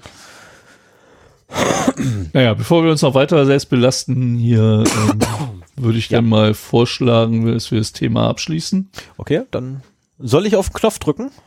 Ja, drück mal auf den Knopf. Und wenn Auf ich mit dem Thema Irre. durch bin und du mit deinem anfängst, dann machst du nochmal einen Knopfdruck. Okay. Ja, Fun and Other Things, unsere, unsere. Rubrik für äh, Buntes und Gemischtes. was irgendwo anders nicht hinpasst. Ja, genau. Und was irgendwie auch zu lang ist, um es am Anfang zu erzählen, weil wir wollen ja unsere Spotify-Hörer und Hörerinnen äh, nicht zu sehr mit Hausmeistereien quälen. Wir belasten sie sowieso schon sehr stark. Oder mit schlechten Witzen. Ähm, kommt das halt ans Ende, genau. Ja, ob das jetzt ein schlechter Witz ist, was ich hier erzähle, weiß ich gar nicht so Also- genau. also Ähm, letzte, in der letzten Episode war es ein schlechter Witz. Also, es kann nur schlechter Witz gewesen sein. Sven Seibert wieder, habe ich Ja, ich, ich bin gerade sehr gespannt. Erzähl. Ich bin ganz ohr. Ich habe in, also für, für die kurze Einleitung, die das letzte Mal nicht gehört haben, ähm, unter der Schirmherrschaft des BSI ist das oder wird jetzt das Cybersicherheitsnetzwerk aufgebaut. Als dezentrales Hilfsnetzwerk bei Sicherheits, Cyber-Sicherheitsvorfällen und IT-Problemen ähm, wird halt versucht, eine digitale Rettungskette aufzubauen, nach dem Vorbild ähm, der ja, ersten Hilfe oder der, der, der Rettungskette für medizinische Notfälle. So, da hat man halt erst einen, der hat irgendwann mal, als er seinen Führerschein machen musste, nein, als er seinen Führerschein gemacht hat, musste er einen Erste-Hilfe-Kurs mitmachen. Und das ist halt der Ersthelfer, der an einem Unfall oder Notfallort überhaupt erstmal versucht sicherzustellen, dass der Patient überlebt und so die, die ersten gröbsten äh, Sicherungsmaßnahmen macht, bis dann halt äh, die Sanitäter kommen, die das zweite Glied in der Rettungskette sind und dann wird halt ähm, mit Lalülala ins Krankenhaus gefahren und da in OP und zum richtigen Arzt. Ich meine, die Rettungssanitäter sind halt auch Notfa Notärzte dabei. Aber da beginnt halt dann so die, die Drittversorgung und das ist dann halt das dritte Glied in der äh, Rettungskette. Und jetzt will das BSI halt ähm, so eine Rettungskette auch für digitale Notfälle aufbauen. Da gibt's den sogenannten digitalen Ersthelfer, der halt telefonisch ungefähr eine halbe Stunde ähm, bei Problemen zur Verfügung steht, zumeist kostenlos. Äh, dann gibt's die sogenannten Vorfallsexperten, die dann eingeritten kommen, wenn das Problem größer ist, die eingeritten kommen können, wenn das Problem größer ist. Und dann gibt's halt noch die Sicherheitsteams, die, wenn das Problem ganz groß ist, dann noch äh, kommen könnten. Die beiden letzten sind aber nicht mehr kostenlos, ähm, sondern da bei, bei der digitalen Rettungs, äh, nein, bei der normalen Rettungskette wird das ja durch die Krankenversicherung irgendwann abgedeckt. Also der, der Kranken, der Krankenwagen ist noch kostenlos bis halt zum Transport, glaube ich, ins Krankenhaus und spätestens dann muss halt auch die Krankenkasse dafür bezahlen, aber du halt selber nicht. So nach dem Motto, wenn du lebensbedrohlich krank bist, musst du dir nicht überlegen, ob du jetzt dir leisten kannst, geheilt zu werden. Bei krank vielleicht schon, aber jetzt ne, bei Unfällen und so weiter. So, und äh, das Ganze basiert so ein bisschen auf der Idee des Cyberhilfswerks der AG Kritis. Die haben sich äh, auch sowas überlegt. Allerdings klang das mehr so nach dem Analogon zum THW oder eben auch, naja, ehrenamtliche Ersthelfer oder Rettungssanitäter. Doch, die gibt's glaube ich, auch. Wenn du dich beim Roten Kreuz oder bei den Johannitern engagierst, kannst du da, glaube ich, auch ehrenamtlich sowas machen. Ich kenne nur einen, der das hauptberuflich macht. Du kannst Ähm, auch, du aber kannst, beim THW ist halt sehr viel ehrenamtlich. du kannst Rettungshelfer bzw. Rettungsassistent ähm, sowie Rettungssani kannst du auch ehrenamtlich machen. Ah ja, okay. Aber also die Analogie war halt da zum THW äh, und das wurde halt auch, als die, die AG Kritis ihr Konzept vorgestellt hat, so als Säcke schaufeln im Internet dargestellt. So deren Idee war halt, dass es da eben auch so eine dezentrale Struktur gibt, wie auch das Sicherheitsnetzwerk jetzt geplant ist. Ähm, aber ich hatte das mehr so verstanden. Beim, beim THW kriegst du eben, bist du geschult, kriegst du deine Ausrüstung gestellt, äh, du gibst halt deine Zeit und dein Engagement, bekommst dafür Bildung, Fortbildung und Ausrüstung und stehst im Notfall halt zur Verfügung. Und ich glaube, beim THW ist es auch so, dass man wie bei der Freiwilligen Feuerwehr halt freigestellt wird, wenn man halt, wenn der Pieper losgeht, wenn man beim Arbeiten ist, kann man halt aufstehen, wegrennen und äh, Sandsäcke schaufeln gehen, ähm, ohne dass man da Gehaltseinbußen befürchten muss oder sowas. Das kriegt man dann vom Staat bezahlt. So läuft das halt beim Sicherheitsnetzwerk nicht, sondern äh, es gibt halt die digitalen Ersthelfer, die telefonisch zur Verfügung stellen, stehen sollen und bei Problemen helfen so ungefähr eine halbe Stunde pro Anruf und wenn die nicht weiterhelfen können, das Problem aber ein bisschen eingegrenzt haben, dann kann das an einen Vorfallsexperten weitergegeben werden, der sich das Ganze dann genauer anguckt und vielleicht auch vor Ort ist oder Remote-Unterstützung macht, keine Ahnung. Ähm, damit habe ich mich noch nicht so beschäftigt. Ich habe mir überlegt, ich will da mitmachen. Ich finde, also prinzipiell finde ich die Idee gut. Die Umsetzung hm, bin ich noch ein bisschen am Zögern, aber äh, ich hätte auch durchaus Lust, Leuten mit echten Sicherheitsvorfällen zu helfen, weil also kleinen Firmen, auch Privatpersonen, ähm, denen zumindest eine Orientierung zu geben, was sie jetzt, was ihre Handlungsoptionen sind. Und habe mich da halt angemeldet, ähm, nachdem ich erfolgreich die Online-Schulung absolviert hatte und mir das selbst bestätigt habe, ähm, hat es nur zwei Wochen gedauert, bis ich dann auch registriertes Mitglied da in diesem Cybersicherheitsnetzwerk war und jetzt als digitaler Ersthelfer äh, registriert bin. So, es gibt ab Oktober einen Piloten. Also das, das Ganze macht auf mich noch einen relativ unausgegorenen Eindruck. Ich habe mit dem BSI telefoniert, ähm, denn man gibt bei der Registrierung auch ein ähm, eine E-Mail-Adresse und eine Telefonnummer an, über die man als di digitale Ersthelfer erreicht werden kann. Und man soll anscheinend auch in einem Freitextfeld seine Bereitschaftsstunden angeben, wobei ich nicht wusste, ob ich da jetzt reinschreiben soll, so jeden Montag von 16 bis 18 Uhr oder jeden zweiten Donnerstag im Monat, außer es ist ein 13. oder keine Ahnung. Und äh, ich habe halt nochmal abgeklärt, also die, die Informationen, die ich da gebe, werden auch mit meinem Namen und meinem Wohnort äh, oder zumindest Postleitzahl ähm, auf den Seiten des Cybersicherheitsnetzwerkes veröffentlicht. so, das heißt, dass dann prinzipiell jeder ja mich anrufen kann oder mir eine E-Mail schreiben kann. Also musste eine dedizierte ähm, Telefonnummer und eine dedizierte E-Mail-Adresse her, die halt nur aktiv ist, wenn ich auch irgendwie Bereitschaft habe, weil ich habe halt keinen Bock, dass, dass ich irgendwie, während ich in einem Meeting bin oder sowas angerufen werde. Zumal es ja auch, ich vermute, sehr oft nur Rechnerprobleme sind, weshalb man da angerufen wird. Und ne, wenn, also meine Formulierung war so, wenn die DAOs von Deutschland mitbekommen, dass man unter der Telefonnummer des digitalen Sicherheitsnetzwerkes eine halbe Stunde PC-Hilfe umsonst bekommt, dann werden wir uns vor Anrufen nicht mehr retten können. Yep. Aber ähm, ja, äh, ich bin gefragt worden, ob ich halt beim äh, Piloten mitmache. Das wird wohl auch mit Studenten gefüllt aus so Cybersicherheitsstudiengängen. Äh, und äh, ich habe jetzt erstmal zugestimmt, weil ich mir auch gesagt habe, so meckern bringt nichts. Ich will halt Einblicke haben, ich will wissen, wie das funktioniert. Und wenn ich es weiß, macht es auch Sinn, da irgendwie äh, Schwachstellen aufzudecken oder Probleme äh, aufzuzeigen.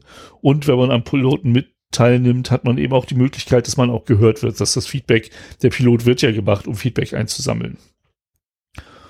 Und äh, ich habe eigentlich keine Lust auf diesen Piloten. Ich möchte eigentlich lieber dabei sein, wenn alles schon gesettelt ist und klar ist, wie das läuft, weil ich bei vielen Sachen noch offene Fragen habe und mir denke so, das kann doch nicht so hemdsärmlich sein, wenn diese Informationen da veröffentlicht werden. Deswegen habe ich mir auch eine eigene Domain für diese E-Mail nochmal besorgt wenn, wenn du da irgendwie so eine Seite vom Cybersicherheitsnetzwerk hast, da sind dann die digitalen Ersthelfer gelistet mit sowieso at t-online.de, sowieso at gmail.com, sowieso at gmx. irgendwas. Äh, macht das halt alles einen super professionellen Eindruck. Wenn denn jetzt ein Sven.hauptmann at digitale erste Hilfe.de äh, darunter steht, macht das auch keinen professionelleren Eindruck, aber irgendwie, wenn ich schon keine at Sicherheitsnetzwerk äh, cybersicherheitsnetzwerk.de Adresse bekomme, die vom System auf mich weitergeleitet wird, wenn ich mich als bereit eingeloggt habe und mit einem Autoresponder versehen ist, wenn ich nicht in Bereitschaft bin oder an, per Round Robin an einen anderen Ersthelfer äh, versendet wird, dann will ich zumindest irgendwie eine vernünftig klingende E-Mail-Adresse dafür haben. Ähm, so eine DE-Domain kostet halt 12 Euro im Jahr, die kann man sich mal gönnen für so eine ehrenamtliche Tätigkeit. Also wenn irgendwer von euch Bock hat, äh, in den nächsten Monaten mal ein halbes Stündchen mit mir über seine PC-Probleme zu reden, ähm, sucht euch die Nummer des Cyber-Sicherheitsnetzwerkes raus, äh, versucht irgendwie an die Liste zu kommen. Irgendwo muss die öffentlich sein. Und äh, ja, könnt ihr mich anrufen in meiner Bereitschaftszeit und dann ähm, ja, können wir mal schnacken und nebenbei vielleicht ein kleines Problem lösen. Ich glaube nicht, ich habe das beim letzten Mal schon alles dargelegt, warum ich nicht glaube, dass man da so viel Erfolg mit haben wird. Aber ich lasse mich auch gerne eines anderen belehren. Äh, ich habe mir gedacht, so, wenn es Neues zu erzählen gibt, dann mache ich das an dieser Stelle. Ähm, vielleicht ist das ja auch eine ganz tolle Sache und ich kann auch ein paar Hörer und Hörerinnen dazu ermutigen, hier äh, mitzumachen, sich zu engagieren. Ähm, wir werden es sehen. Also ich bin da erstmal völlig ergebnisoffen und äh, freue mich, dass meine Superpower jetzt irgendwie mal äh, in einer ehrenamtlichen, in einem ehrenamtlichen Engagement gebraucht werden könnte. Und äh, ja, sehen wir einfach mal, wie das weitergeht. Ja, ich persönlich suche übrigens gerade äh, irgendwas zum Cyber-Sicherheitsnetzwerk, was gebrauchbar ist. Das ist noch nicht live, also ist die ist ähm, existiert oder die die wenn man lange sucht, findet man die Telefonnummer, aber äh, da ist noch nichts geschaltet. Ach, schade. Ich habe ich hab ja auch mit dem BSI telefoniert und der Mensch war, wirkte etwas unerfahren, aber sehr bemüht und nett. Und äh, hat mir dann hinterher eine Mail geschrieben, dass das, was er mir erzählt hat, alles Bullshit ist und dass es doch anders ist. Ähm, daran merkt man halt, das ist noch, das ist wirklich noch nicht in einem Produktivstatus. Mhm. Also die rollen da jetzt eine Beta aus als äh, Pilot. Und ich vermute mal, dass äh, danach nochmal heftig dran gedreht wird, bis das ähm, besser wird. Ja. Also ich, ich hoffe inständigst, dass es ein Backend-System geben wird, wo man eben sich Tickets ziehen kann, wo man gucken kann, wo wird man vielleicht gerade gebraucht oder sowas. Ähm, dass man sagen kann, hier, ihr könnt mich jetzt anrufen und dann wird der nächste Anruf zu mir durchgestellt, ohne dass ich meine Telefonnummer da angeben muss. Und das Ganze ähm, wird dann meine, von Lasing gehostet, äh, gehostet. Ja, wo auch immer, keine Ahnung. In einer Mischung aus Microsoft, also diese Telefonnummer, Amazon AWS Cloud. Ich, ich habe noch, ich habe sowieso noch eine äh, eine SIP-Nummer, die für Anrufe, ähm, also die mich nichts kostet, wenn ich darauf angerufen werde. Und die habe ich da halt angegeben. Ja, muss die Nummer einrichten. Insofern, wenn die irgendwo mal auftaucht, dann weiß ich genau, dass entweder der Anbieter dieser, äh, dieser SIP-Anbieter gehackt wurde oder eben das Cybersicherheitsnetzwerk. äh, bin ich mal sehr gespannt. Das ist aber auch noch so eine Sache. Ähm, so ist, man soll halt sagen, dass dieser Anruf kostenlos ist. Ne? Ähm, also in der Schulung wurde das so vermittelt, ne? mhm. ne? dass man, wenn man Geld dafür nehmen will, muss man das halt vorher sagen und man muss explizit auch äh, die, ähm, das Einverständnis abfragen. Ich verstehe aber immer noch nicht, wie, wie komme ich denn dann an mein Geld? Ja, das ist, das ist ja auch nicht geplant, dass du als Ersthelfer Geld dafür nimmst. Aber sie können anscheinend auch nicht den Ersthelfern vorschreiben, dass es kostenlos sein soll. Das heißt, du hast einen verzweifelten Anrufer dran und dann so, so der, der Verzweiflung in ihrer Stimme nehme ich, dass sie sehr verzweifelt sind, dann kostet dieser Anruf jetzt 200 Euro. Sind Sie damit einverstanden? Ja, was weiß ich. Ähm, ich werde albern so langsam. Es ist die Uhrzeit, aber, aber äh, der Anruf ist ja auch nicht kostenlos. Du rufst halt, also entweder geht das Ganze über ein Backend beim beim BSI oder beim Cybersicherheitsnetzwerk, dann ist der Anruf da kostenlos und dann wird die Weiterleitung auf mein Handy gemacht und dann trägt das BSI halt die Kosten für diese Weiterleitung, das ist ja mal das Blöde daran, das kannst du nicht dem Ja, Kunden. das ist aber Flatrate Äh, äh, hier. Orts. Orts Oder aber der ruft bei mir direkt an und dann fallen die Kosten für diese Verbindung an. Ich habe keine Ahnung, was mein SIP, äh, mein Free SIP Provider äh, an Incoming-Kosten äh, berechnet. Das ist Kann jetzt keine keine 0800er Nummer, aber ich kann jetzt auch nicht sagen, wie das da in der Schulung gesagt wurde, dieser Anruf ist für Sie kostenlos. Nein, dieser Anruf kostet Geld für Sie. Ich weiß noch nicht, wie viel. Oh Mann, oh Mann, oh Mann. Kann man, Also- kann man heutzutage noch 0190er Nummern kaufen? Ich glaube, sind das nicht die 0800er mittlerweile? Ne, Ja, das 0800 halt ist ja so kostenlos. Sache. Aber 0, 0190, weil so äh, der Anrufer Nee, zahlt die Kosten. 0900. Irgendwas war doch da. Ja, oder halt so, auch, äh, wie auch immer. Sondernummern. Ne, dann halt so. Also ich frage mich gerade, wo Ich krieg ich so eine Nummer her? Computerprobleme. Ruf Mich mich, an. genau das. Genau an so einen Blödsinn habe ich gerade denken müssen. Das ist, das ist, das ist absurd. Es ist maximal absurd. Ja, also das ist, ich würde mal sagen, es ist halt alles noch nicht durchdacht und ausgereizt. Ähm, deswegen mache ich ja auch äh, bei der Pilotfolge mit und gucke es mir an, werde dann auch schön brav Feedback geben, freue mich, dass da drauf gehört wird, ähm, was zu einer späteren Zeit auch nicht unbedingt so äh, günstig mehr ist, wenn alles schon produktiv läuft, äh, ist das halt auch nicht so gut. Äh, ich habe, ich wage nicht zu prognostizieren, wie das läuft, aber ähm, ich weiß ja auch nicht, wie sehr jetzt dieser Pilot bekannt gemacht wird. Also ganz Es ehrlich, kann ich, ga- sein, dass die Kapazitäten ganz schnell ausgeschöpft sind und du nie einen digitalen Ersthelfer ans Telefon bekommst, weil die halt alle zu viel zu tun haben. In, also das ist ja ein Ehrenamt, da mache ich vielleicht zwei Wochen in zwei Stunden in der Woche was. Oder wenn es ein ganz tolles Ehrenamt ist, dann mache ich da vielleicht auch vier oder sechs Stunden in der Woche was für. ja, aber, aber ich habe einen Job, ich habe eine Familie, ich habe einen Hund. Äh, das, ich soll auch, äh, ich soll auch dabei ähm, Notizen führen. Also kann ich nicht mal eben beim Gassi gehen jemandem helfen. ich, hm, Und ich soll professionell auftreten. Das wird halt alles in dieser Schulung vermittelt. Da wird fast mehr Wert drauf gelegt als auf die technischen Skills. Die bringt man halt mit, habe ich so das Gefühl.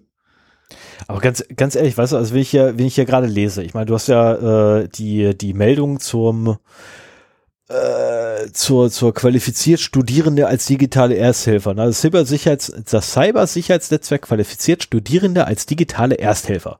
So, diese Meldung ist vom 30.06. diesen Jahres. Ja, so lange bereiten wir schon vor. Okay.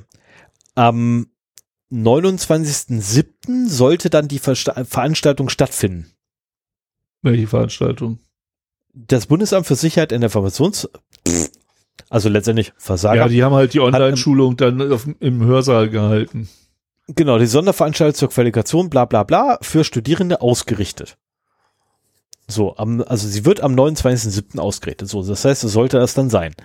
Ähm, dann bla bla, Kleinmische, so, die 100 Studierenden haben in der Sonderveranstaltung die Module Basiskurs von Hilfe, also mit Hilfe von Videos durchgearbeitet und können sich nun Cybersicherheitsnetzwerk äh, im engagieren. So, und dann der kostenlose Basiskurs soll im Oktober 21 online gestellt werden. Ja, das haben sie schon im September gemacht. Ah nee, hoppla, wird, und wird als Pilotprojekt im, Ok- äh, äh, im Raum Bonn Oktober 21 gestartet. Wahrscheinlich wird im Raum Bonn dann Werbung dafür gemacht. Also sollte jemand aus Bonn sein und ihr findet irgendwie Plakate oder irgendetwas, so der digitale Ersthelfer des Cybersicherheitsnetzwerkes hilft. Sponsored Ähm, bei Bund, äh, bei BND, äh, B, BSI, Entschuldigung. BSI schickt mir ein Foto oder macht eine Handyaufnahme, schickt's mir zu. Ich bin da sehr gespannt drauf. Schickt es auch mir. Ich glaube, das wird eine ständige äh, Kategorie jetzt hier im Podcast, äh, wenn Sven sich durch, durch das Sicherheitsnetzwerk cybert. Sven Cyber durch das Sicherheitsnetzwerk, das ist auch gut, ja. Ähm, äh, eventuelle Zuschriften bezüglich des Cyber-Sicherheitsnetzwerks, des Cyber-Sicherheitsnetzwerks ähm, des BSI äh, könnt ihr übrigens äh, äh, sachdienliche Hinweise nehmen, nimmt die Redaktion gerne entgegen unter feedback at 0x0d.de oder auch 0900 Nein, Quatsch. Ich habe keine Ahnung, wie, wie, wie aktuelle Nummern. Keine Ahnung. Ich telefoniere zu selten mit, mit irgendwelchen Leuten, deren Nummer ich noch nicht kannte. Das ist irgendwie hm, blöd. Ich weiß auch keine Telefonnummern mehr. Ja, das ist das Problem. Ich, ich kenne nicht mal Sonderrufnummern, weil ich keine, ich wähle keine Nummern mehr. Seit ewig Zeiten. Und, und ich gucke nicht mehr um Mitternacht fern, um mir. Aber ich glaube, diese Sexnummern sind auch komplett aus der äh, Nachtwerbung verschwunden, oder? Die gibt's nicht mehr. Da fragst du es genau der richtigen. Ich gucke seit über zehn Jahren kein Fernsehen mehr. Ja. Ich weiß es nicht. Ich war das, ja. das, das letzte also auch Mal. da sagt dienliche Hinweis. Genau, also auch da sagt dienliche Hinweise, bei, äh, Hinweise bitte an 0x0d.de beziehungsweise feedback at 0x0d.de. Ich habe ich hab eine schöne äh, YouTube-Kanalempfehlung für dich, weil du bist wahrscheinlich in der Zielgruppe dafür. Ich bin ein bisschen zu alt dafür. Äh, Mythos of Gaming. Ähm, der halt so, ja, der ist, ich tippe mal da drauf, der ist so in deinem Alter und erzählt halt, der macht halt so Storytelling, äh, Rise and Fall of oder ähm, die Geschichte von, äh, hat er jetzt mal aktuell über gefälschte Pokémon-Karten was gemacht, aber auch, was war denn das? Ähm, Als Nintendo Klemmbausteine gemacht hat. Ja, zum Und Beispiel. dafür verklagt wurde. Verdammt, da bin ich nicht drauf vorbereitet jetzt. Ähm, auf jeden Fall wäre das nochmal ein schönes Thema. Rise and Fall der 090er Sex Hotlines. Äh, das äh, also der sieht jetzt, gut, ich sehe jetzt, ist alles so ein Schwarz-Weiß, wo mein Telefon gerade an Strom angeschlossen ist und infolgedessen alles was Schwarz-Weiß gestellt hat. Äh, aber das sieht so ein was? bisschen aus wie der Morpheus. Nee, na, Morpheus. Der Typ dahinter. Okay, das siehst du jetzt nicht. Warte mal, ich nehme mal weg da. Nee, nee, nee, ist es nicht. Nee, ist es doch ähm, nicht. Okay, also jetzt, in Farbe sieht er dann doch anders aus. Hier, Aufstieg und Fall der Furbies oder Aufstieg und Fall von Dragon Ball AF. Äh, Aufstieg und Fall der Diddlemaus und so weiter. Das Aufstieg oh. und Fall von ICQ. Ähm, ich finde, das sind sehr, sehr gut, nett auf, der hat auch mein, meine Art von Humor und so weiter und äh, erzählt halt so, äh, ja, macht Storytelling über äh, Dinge, die halt irgendwann gehypt sind und dann wieder in der Versenkung verschwunden sind oder hier Rückblicke auf Sachen, aber viel aus seiner Kindheit und er ist in deinem Alter. Das sind alles Sachen, da habe ich zwar mitgekriegt als Erwachsener, dass es das gibt, aber es hat mich halt null interessiert. Pokémon war nach meiner Zeit und so weiter. Der ist nicht in meinem Alter. Der ist definitiv nicht in meinem Alter, weil er hat ein Bart in Originalhaarfarbe. Der kann nicht in meinem Alter sein. Ich habe bereits weiße Haare im Gesicht. Ja, es sind nicht viel, also zum Glück, toi toi, noch nicht viele, aber ich habe bereits weiße Haare im Gesicht. Das ist kein Indicator auf Alterung, weil er hat dafür keine Haare mehr auf dem Kopf. Ja. Also, äh, manche, wär, manche werden früh grau, aber vielleicht habe ich auch, dachte ich auch, Weiß. jünger als du eigentlich bist. Das kann auch sein, ja. Weiß. Naja, auf jeden Fall. Ähm, es ist weiß. sollte, sollte Mugi hier mithören. Äh, Aufstieg und Fall der 090er Sexrufnummern äh, wären tolles Thema. Äh, aber gut, er war in den 90ern ein Kind. Äh, da hat er davon nicht so viel mitgekriegt. Also muss ich mir einen anderen. Was? Vielleicht gibt's sowas ja auch schon. Moment, Moment, Moment. Also erstmal, ich war in den 90ern auch ein Kind. ich bin der Kind der 90er. Ne, und Ende der 80er. Weites Ende der 80er. Aber ich bin Kind der 90er hauptsächlich. Ganz ehrlich, jetzt war, jetzt war, und zwar, ich bin übrigens eher Kind der 90er als meine Ehefrau die immer behauptet, sie sei ein Kind der 90er. Nein. ähm, äh, schade, hast du gar nicht mitgekriegt. Oh, shit. Ich dachte gerade, sie läuft an der Tür vorbei. Ähm,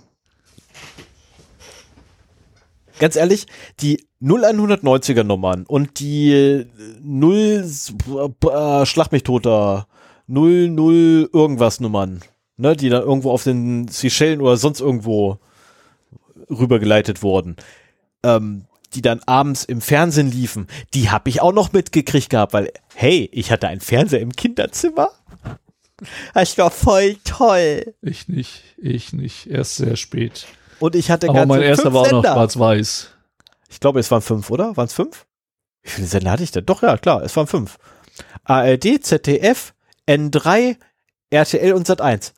Meine fünf Sender. MDR kriegte ich nicht. Das ging, das kam über die Antenne nicht rein. Da. Das ist, ähm, Fünf Sender. ja, ich hatte fünf Also, wenn es darum geht, jetzt können wir mal alte Männer. Moment, Moment, es geht um äh, den Fernseher, der in meinem drei, drei. Sender schwarz-weiß. Wer bietet weniger? Zwei Sender schwarz-weiß. Das geht ja gar nicht. Erstes, zweites, drittes. DDR 1, DDR 2. Das ist kein Scheiß, das eine war ein DDR-Sender, das andere war ein Sender. Aber das Problem, das Moment, da, dazu muss man auch sagen, es gab mehr Fernsehsender, aber mehr Fernsehsender kriegte mein Onkel nicht rein, weil er nämlich so blöd gelegen gewohnt hat, dass die lange Welle drüber hinweg und die kurze Welle noch nicht da war. Infolgedessen nennt man das dann Funkloch. und sein Sender, äh, sein Fernseher noch hier so, so ein Dreh, so, so mehrere Drehrädchen hatte, so ein Sender einstellen. Ja, ja. So, und du hast Sowas hatte wirklich- ich am C64. Und du hast nur zwei Stück getroffen. Du konntest wirklich nur zwei Sender treffen von, ich weiß nicht, wie viele es damals gab, vier, fünf maximal. Und das ja, eine wenn, war wenn wirklich das so, die Zeit war, dann waren es mit dem, mit dem Ostfernsehen fünf. ne, und das ist, Aber mach doch noch mal eine Chaptermark und dann ach, du willst jetzt Thema. unbedingt über das Pinephone reden, das ich mir zugelegt habe und voll toll finde. Ich mag das Ja, ich finde, das, das ist, hat eine Analogie zu der, ähm, äh, zu unserem Auftritt auf äh, Mastodon. So nach dem Motto, wir reden die ganze Zeit über, also gerade du bist ja auch ein, ein sehr starker Vertreter von Datenschutz und Internet, äh, IT-Sicherheit. Und es ist egal, ob Android mit den Datenschutzproblemen oder äh, iOS mit, mit anderen Problemen. Dir würde ein Linux-Telefon sehr gut stehen. Und du Ich- hast dir jetzt eins geholt. Ja, Moment, Moment. Also erstmal muss, ich, muss man da ein bisschen weiter ausholen, weil es ist insgesamt mein viertes Linux-Telefon, was ich besitze. Echt? Ja, das erste war das N900, das zweite war das N900. Ich habe das erste kaputt gespielt. Ähm, also wirklich, wirklich komplett kaputt gespielt. Äh, da gab es dann die Möglichkeit, dass du den äh, USB-Port, welcher noch mit, war das schon Micro-USB? Ja klar, ja, das war schon Micro-USB und der, der war halt ein bisschen lose gegangen irgendwann über die Zeit. Ich habe das Ding halt so lange benutzt gehabt, bis wirklich der, dieser dämliche USB-Port fast abgebrochen ist. Und dann habe ich mir halt hingesetzt und wollte wieder dran löten und dabei habe ich dann aus Versehen über fünf Pins, die es nun mal da dran gibt, äh, aus Versehen so eine Lötzinnbrücke gezogen. Ich habe mir sagen lassen, es ist nicht gut, wenn man beim USB-Port alle fünf Ports miteinander verbindet, äh, alle fünf Pins. Äh, dementsprechend funktioniert das Mistding auch nicht mehr. Hab mir also ein neues bestellen lassen. Damals übrigens noch von meinem Abteilungsleiter. Der hat das tatsächlich für mich extra bestellt. Gut, ich musste ihm das Geld geben, aber er hat es extra für mich bestellt. Er hat sich gewundert gehabt, was zum Teufel das ist. Und äh, als es dann kam, wollte er auch dabei sein, als ich es ausgepackt habe. Und ähm, habe dann mein zweites Linux-Telefon gekriegt, welches ich dann ausgetauscht habe durch mein drittes Linux-Telefon, das Nokia N9.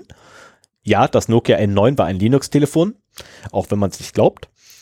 Ähm, und seitdem tatsächlich warte ich auf das nächste Linux-Telefon, weil die Dinger waren der Hammer. Also ich war immer wieder begeistert von den Dingern. Ich fand sie immer super. Äh, das N900 meiner Wo muss man das denn zeitlich ein, äh, eingrenzen? Also reden wir jetzt von vor zehn Jahren oder also ist das noch aus, ist das schon aus der Smartphone-Ära? Das ist auch so, das ist, haha, das ist sogar noch vor der, also das N900 ist noch kurz vor der Smartphone-Ära. Meine ich nämlich auch. Das waren Ähm, so diese ersten Nokia-Smartphones und so. Und äh, hatte allerdings eine Ausstiebetastatur und ähm, lass mal gucken, also der, der, das Nokia N9 wurde 2012 getestet. Mhm. Ne? So, das ähm, 900 war quasi vorm, vorm iPhone und das N9 war nach dem iPhone, oder? ich glaube ja. Warte mal ganz kurz, jetzt mal schnell Wikipedia befragen. Wikipedia weiß sowas. 2009 kam es raus. Mhm. Ende 2009 ähm, wurde es veröffentlicht. So, kurz zuvor gab es das 850. Äh, das N850 war allerdings mehr oder weniger so ein so Beides nach dem iPhone, das 2007 rauskam. Okay. Ne, ähm, so, und das Nokia N900 äh, war tatsächlich in der Hinsicht einzigartig, weil du zum einen, okay, es war wieder mal ein Knochen, aber äh, du konntest es halt aufschieben, hast eine vollständige Tastatur darunter gehabt. Total geil. Also das brauchst Nachrichten, du auch Nachrichten bei schreiben, Linux. das brauchst du nicht nur bei Linux. Ich hätte gerne bei meinem verdammten Telefon eine Tastatur, eine richtige da dran. Weil weißt du eigentlich, wie nervig es ist, diese dämlichen Messe, also ich hasse mittlerweile Messenger. Weißt du eigentlich, wie blöd es ist, wenn du so eine Gruppe hast mit irgendwie vier Leuten, die, die da irgendwie hin und her tippen können. Und ja, du bist einer davon, also sind nur drei zusätzlich drin. Ähm, und die schreiben sich dann Nachrichten und du kommst gar nicht mehr hinterher mit dem Tippen. Weil Ja, ich Also, schreibe auch Messenger auf dem PC. ich schreibe mittlerweile mit zwei Fingern, wenn ich unterwegs bin und selbst damit bin ich nicht schnell genug. Ja. Auf dem Rechner geht das, ja, wunderbar, keine Frage. So, ich hätte gerne am Telefon eine verdammte Tastatur, die ich im Idealfall rausschieben kann, wie beim N900. Ich bin verwöhnt, was das Ding angeht, ähm, weil das Ding einfach super war. Äh, hat einen 600 Megahertz Prozessor ursprünglich drin, den hast du übertakten können auf knappen Gigahertz, wenn du wolltest. Ähm, das hat sogar funktioniert. Ähm, und das Ding war einfach super. So, und äh, da lief ein angepasstes Debian drauf, nannte sich Memo. Ähm, Memo in Version 5 Also in, auf dem N9 jetzt oder auf dem 900, auf dem 900. Auf den N9 lief dann Migo. Migo war die Auch Weiterentwicklung Debian, von, äh, auch in Debian Based, ja.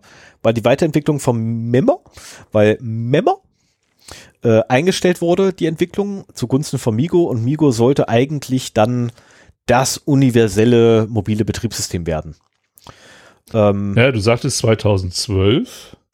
Also im Prinzip war das die Zeit, in der das iPhone schon raus war, aber sich noch nicht so durchgesetzt hatte und und die Android-Telefone Android auch scheiße waren. Ja, aber es gab sie schon, aber Ja, auch natürlich. nur in frühen Versionen, ne? Wobei 2012 muss es auch schon halbwegs vernünftige iPhones gegeben haben. Aber es war, also der, der Markt war noch nicht so fest wie jetzt. Ja, ja, ja, ja. Und ähm, also kurz gucken, da können wir auch mal schnell Wikipedia-Seite aufmachen, spaßeshalber nebenher. Äh, Das N9 hatte als Betriebssystem genau Migo und Migo war auch super. Ähm, und naja, mit, ne, mit ein paar Tricks hat man da auch ein paar äh, andere Spielereien drauf gehabt. Ich hatte auf dem N9 zum Schluss die Oberfläche von Migo gehabt. Äh, nein, nicht von Migo, von äh, Memo draufgeworfen gehabt, weil ich die einfach besser fand. Äh, hatte dann aber die Problematik, dass mir die verdammte Tastatur fehlte. Ganz toll. Ähm, musste ein paar, also man, man ist da wirklich hardcore-mäßig irgendwann von sich aus eingestiegen. Ähm, weil man einfach Sachen haben wollte, die es so bei keinem anderen Telefon gab. Na, ich meine, es gab kein Telefon, was du on the fly einfach mal so den Prozessor takten konntest. Ich habe beim äh, N9 habe ich den Prozessor runtergetaktet, beim N900 habe ich ihn runtergetaktet gehabt auf 125 Megahertz.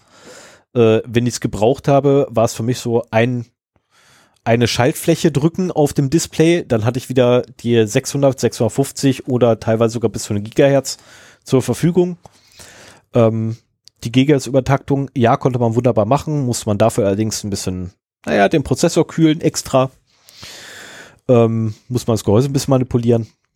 Ja, das, das machen ja die Betriebssysteme halbwegs Ja, automatisch, Also wenn du, wenn du auf weil die 650 meisten wollen sich eben damit nicht selber beschäftigen müssen. Genau, und wenn du auf 650 Megahertz nur getaktet hast, äh, was übrigens weit, weit ausreichend war für das Ding, ähm, dann hattest du wirklich keine Hitzeprobleme. Der Akku hat nicht wirklich gelitten, weil er runtergetaktet hat, wenn er nicht benutzt wurde.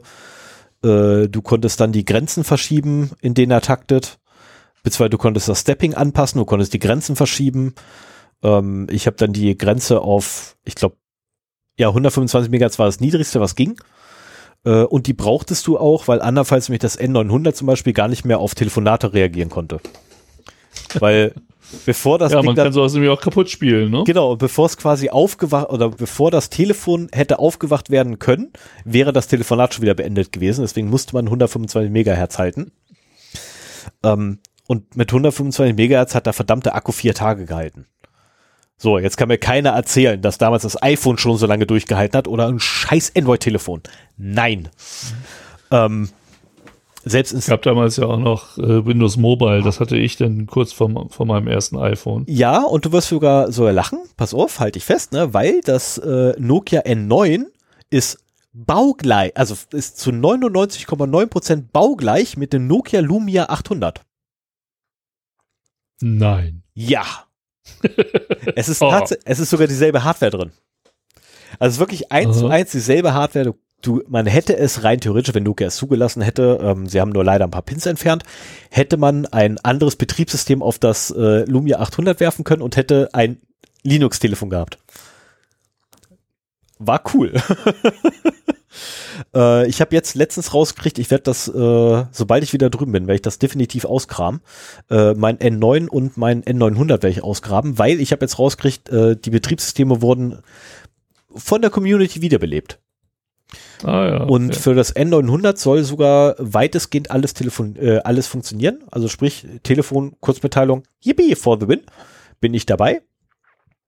Äh, fürs N9 habe ich mich noch ehrlich gesagt nicht ganz so sehr erkundigt, weil ich es für ähm, wichtig erachtet Hat habe. Hast du auch eine Tastatur? Nee, leider nicht. Deswegen ja. finde ich das also das heißt, wichtig. es ist neun Jahre her, dass du dir das letzte Linux-Telefon ja. gekauft hast. Ja. Und jetzt wurde es einfach und jetzt mal wieder Schein. gemacht. Genau, jetzt habe ich mir ein Pinephone gekauft und äh, hat mich gekostet 200 und ein paar zerquetschte Euro. Äh, also es waren keine 250 Euro, es war drunter irgendwo 2000, äh, 220, 223, keine Ahnung, Wechselkurs. Ähm, und war sogar innerhalb einer Woche da. Also das hat mich echt ersch äh, wirklich erschrocken. Ähm, Wobei ich dann nach, im, im, Nachgang erst gelernt habe, okay, das wird halt aus Polen verschickt. In Polen haben die halt ein Lagerhaus. Das Ding ist randvoll mit den Dingern. Okay, da wird halt von da abverkauft. Okay. Ähm, hab's in Betrieb genommen, fand es geil, äh, finde es auch immer noch super. Meine erste Anzahlung war, okay, ich brauche eine andere Oberfläche. Mir ist dieses, dieses Betriebssystem ist mir zu blöd. Ich nehme mir ein anderes. Ich habe mir dann ein Mobian draufgeworfen mit äh, Fosch als Oberfläche und muss sagen, geil. Also Fosch finde ich echt eine super Oberfläche. Äh, so wie du es jetzt hast, wenn du es nicht verändert hast, hast du ein Manjaro mit Fosch als Oberfläche. Und da muss ich ganz einfach sagen, das ist für mich persönlich die geilste Oberfläche, allein schon, weil du unten rechts in der Ecke einen Button hast, wo du die Tastatur jederzeit ein- und ausblenden kannst. Geil! Mhm. Das mhm. braucht man auch, wirklich. Also das ist super. Ähm ich habe auch einen Versuch, weil normalerweise das Pinephone einen äh, Konvergenzmodus hat, also sprich, du schließt es halt per Dock, per USB-C-Dock, äh, schließt du es an einen HDMI-fähigen Fernseher, Monitor, Ausgabegerät an und das Ding liefert dir dann einen kompletten Desktop. Eigentlich. Äh, tut er nicht. Tut er leider nicht, weil dieser dämliche Controller im Statuscode äh, 0x03 hängen bleibt ich habe dann gelernt, es gibt einen Hardware-Defekt, der mitunter dafür verantwortlich ist. Ich habe diesen Hardware-Defekt gefixt, indem ich einfach die zwei äh, Microswitches, die dafür verantwortlich sind, rausgelötet habe aus dem Mainboard, weil, das ist der geile Vorteil, man kann dieses ganze Ding komplett zerlegen. Ähm, das Rauslöten von den Microswitches macht es nicht, wenn es nicht sein muss. Prüft vorher nach, welche Revision euer Mainboard ist. Äh, ich brauche also jetzt ein neues Mainboard. Das Blöde ist jetzt, äh, das Mainboard kostet 110 Euro. Ich sehe da ein Muster. Ja, es wird teuer. ja, erstens das und du kriegst ein Linux-Telefon und machst es mit Hilfe eines Lötkolbens erstmal kaputt. Es ist nicht kaputt. Ganz im Gegenteil. Der Konvergenz. Nee, ja, es, also, liegt ja, es liegt ja hier und läuft, aber. Ähm, also das zum einen trotzdem. und zum anderen der Konvergenzmodus mit einem äh, Software-Workaround er funktioniert nicht, aber es passiert mehr als vorher, weil man über den Statuscode 0, äh, 0x03 rüber hinauskommt. Und man kriegt es tatsächlich hin, zumindest ein Bild auf einem Monitor zu bekommen. Was vorher gar nicht ging. Also der vor dem Monitor nicht mal wirklich erkannt. Der hat mal gesagt gehabt so, oh, da ist was, oh, da ist nichts. Oh, da ist was, oh, da ist nichts. Oh, da ist was, da ist nichts. Da ist was, da ist nichts. Money, doch nicht. Money, doch nicht. Also es war ja, furchtbar. ich glaube, wir haben's. Ja. Und ähm, also ja, es ist gerade beim, beim Pinephone ist noch echt viel Arbeit zu tun, keine Frage. Äh, ich hätte auch, ich habe das auch schon vor ein paar, paar Sendungen mal gesagt gehabt, ich hätte auch lieben gerne mal einen Librem 5, äh, Librem 5 in der Hand, also ja von, von äh, oh, verflucht, wer, wie heißt der Hersteller vom Librem 5? Äh, das ist nicht, äh, Prism. Ähm, hätte ich auch gerne in der Hand. Ich glaube zumindest, dass Prism war. Und äh, einfach auch mal vergleichen weil die ähm, Purism, Entschuldigung, Purism. äh, weil die doch fundamental Unterschiede haben. Also ja, beide wollen so Open Source machen, ne? Jada jada, äh, aber ihre Herangehensweise ist eine etwas andere. Ähm, während Pinephone halt komplett Community getrieben ist, hast du halt bei Purism tatsächlich Unternehmen dahinter stehen, ähm, während halt bei Pine64 die Community mehr oder weniger alles macht. Und ähm, ja, da ist dann auch tatsächlich so ein, so ein Librem 5 halt 700 Dollar wert. Das ist halt einfach dann so, weil dort Entwicklungsarbeit reingesteckt wurde, äh, mhm. weil die ganzen, ja, leider, leider, die ganzen Chip-Hersteller heutzutage nämlich, ähm, oder an, anders, anders, anders, anders. Das, das, ähm, das Librem 5 wäre, wenn man die Hardware ein wenig verändert, rein theoretisch mit einem Linux ausrüstbar und vermarktbar. Und jede Hardware-Komponente würde vollständig funktionieren. Das Problem ist nur, man hätte dann proprietären Quellcode da drin. Was genau das ist, was weder Purism noch die Jungs und Mädels von Pine64 haben wollen, sondern sie versuchen einen wirklich, ähm, was übrigens Nokia damals auch nicht gemacht hat, sie versuchen ein wirklich offenes System herzustellen wo es keinen proprietär, äh, proprietären Code gibt. Diesen dämlichen, mhm. äh, äh, die Firmware für den Controller beispielsweise, für den USB-C-Controller, äh, für den USB-C-Port, der jetzt bei dir auf dem Tisch liegt. Die Firmware habe ich selber kompiliert. Und zwar in Gänze. Ähm, versuch das mal mit deinem Rechner. Versuch da mal den, die Firmware vom Controller zu, zu kompilieren. Nein, das geht nicht. Du mhm. gehst auf die Herstellerseite, der gibt dir die Firmware. Ähm, und diese, diese Geräte sind halt wirklich zu 100% quelloffen. Gut, das Librem 5 nicht ganz so sehr quelloffen, das, das, ähm, das Pinephone kriegt man sogar die äh, Schaltpläne und Verdrahtungspläne, also selbst die bekommst du von denen, das ist super. Äh, Finde ich klasse und ja, da steckt dann Arbeit drin und ja, das ist gerade aufgrund dieses offenen Ansatzes ist halt sehr viel Arbeit dahin, weil die meisten ähm, Bauteilhersteller oder Hardwarehersteller eben proprietäre Software ausliefern wollen. Sie wollen nicht verraten, wie, wie ihr Controller intern funktioniert. Naja, teilweise auch verständlich, weil dann könnte man auch sehen, was da für manchmal kroklige Hardware drin, äh, kroklige Software drin läuft. Ähm, dass die Kamera vom Librem 5 wie auch vom Pinephone die letzte Scheiße ist, müssen wir drüber reden. Das ist aber, ja, das, also, das ist aber auch nicht. Ich halte es ja gerade in der Hand. Ja. Ähm, es ist sehr ruckelig beim Scrollen.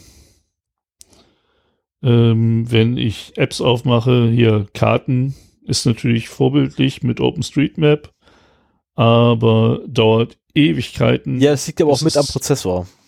Das, ja, liegt, ja, ja. das liegt A mit am Prozessor und B, weil die Software halt nicht vollständig angepasst wurde. Weil ja, das, du hast einen, einen Moment bitte. Es ist trotzdem bemerkenswert, ich nutze mal das Trinken aus, dass man für unter 250 Euro dieses System kriegt. Und wenn da eine Firma mit der Entwicklung dahinter stehen würde, der, des Betriebssystems, der Software äh, und nicht die Community, dann wäre das auch für diesen Preis nicht machbar. Es ist aber auch aber ich würde mir, ich würde mir eher eine Version wünschen, die ein bisschen teurer wäre und die dann halt äh, ja bessere Hardware da drin hat was einer der Gründe ist, warum ich mir das Librem 5 noch besorgen möchte. Ich muss nur meine Frau dringend davon überreden, dass es unbedingt notwendig ist. Ähm, das sieht sie leider noch nicht so. Äh, ich habe mich übrigens gehört, es waren nicht 600 äh, Dollar, es waren 900 Dollar für ein Telefon. äh, ja. ja gut, das gibst du für ein iPhone auch aus, ne? Ja, natürlich. Keine Aber Frage. dann kriegst du halt auch ein, ein Top-Notch-Gerät oder auch die, die Flagship-Modelle mit Android von den großen Herstellern. Die kosten mittlerweile ja auch so viel. Das ist ja nicht mehr so, dass das iPhone das ist das, allein an der Spitze ist. Ja, aber das ist zum Beispiel eins der Probleme, die du dann halt hast. Ne? Ich meine, du hast dann einen 1,5 Gigahertz Prozessor. Ähm, ich habe ja ein 200 Euro Nokia Telefon. Das hat einen schnelleren Prozessor drin. Ähm, 1,45 Gigahertz Quad-Core. Ich habe acht Kerne für unter für 250 mit Android. Ähm, die Problematik dabei ist, äh, ja, du musst halt, irgendwo muss man anfangen, Fang, versuch es so. Man muss irgendwo ja. anfangen. So, die Softwarebasis ist nicht da. Wir reden hier von einem Linux-System oder in einem Linux-Ökosystem, was bedeutet, der Quellcode muss angepasst werden. So, ähm, dass der ursprüngliche Schreiber der Software, der niemals im Sinn hatte, dass seine Software, nehmen wir Thunderbird als Beispiel, äh, dass seine Software auf einem Mobiltelefon läuft. Und ja, ich habe Thunderbird auf dem Ding schon laufen gelassen. Ähm, ist nicht schön.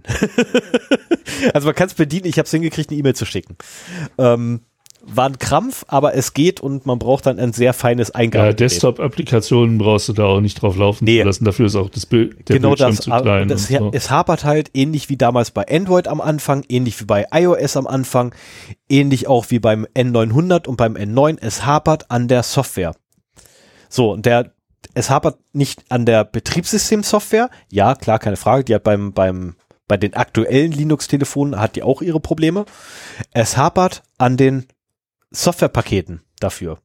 Weil du ähm, beispielsweise ein, ein ja, libav ist nicht für ARM64 ausgelegt und optimiert, sondern ist für einen scheiß x86 mal gebaut worden. Ähm, nimmst du, wobei das jetzt übrigens Beispiele sind, die nicht unbedingt stimmen müssen.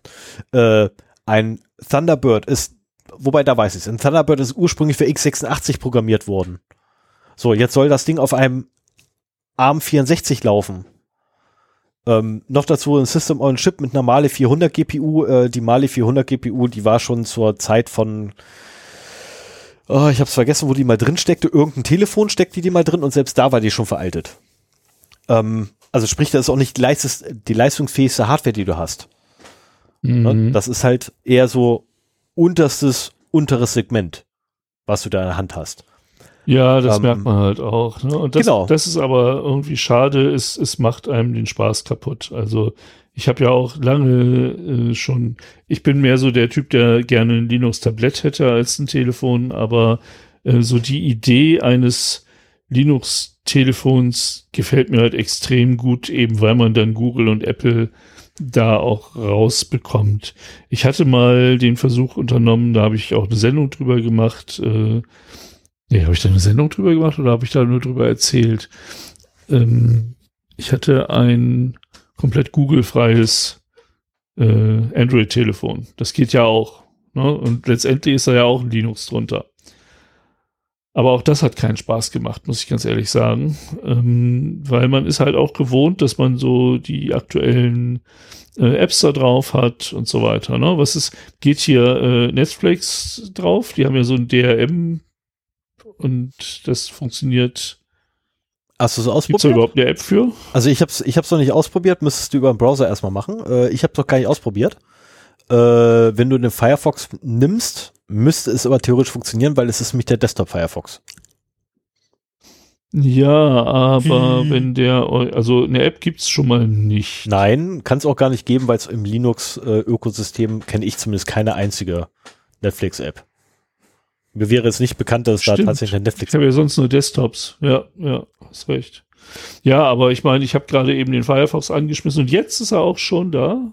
Ja, immerhin, immerhin, das ist schneller als bei mir. Beim ersten Mal, wo ich drauf geklickt hatte, dachte ich, das Telefon ist abgestürzt. also ich Aber muss, das ist wirklich, ja, es ist, es ist das ist grottenlahm. schon was für Enthusiasten hier, muss ich mal leider sagen. Ja, es, es ist ja auch die Beta-Version. Ne? Es ist ja A, nicht ausgereift und B, ist halt wirklich noch das Beta. Ähm, ich bin auch am, oh, das wäre aber echt so, Performing TLS Handshake, der informiert mich ja über alles hier. ist super, oder? Ähm, macht übrigens dein normaler Firefox auch, du kriegst es nur nicht mehr mit. Ja, ja, er zeigt es mir halt nicht an, aber. Nee, doch, doch, das doch, doch, auch ein zeigt Zeichen unten- dafür. Das zeigt er unten links in der Ecke immer an. Das Problem ist nur, du kriegst es nicht mehr mit, weil du nicht mehr drauf Geht so guckst. schnell.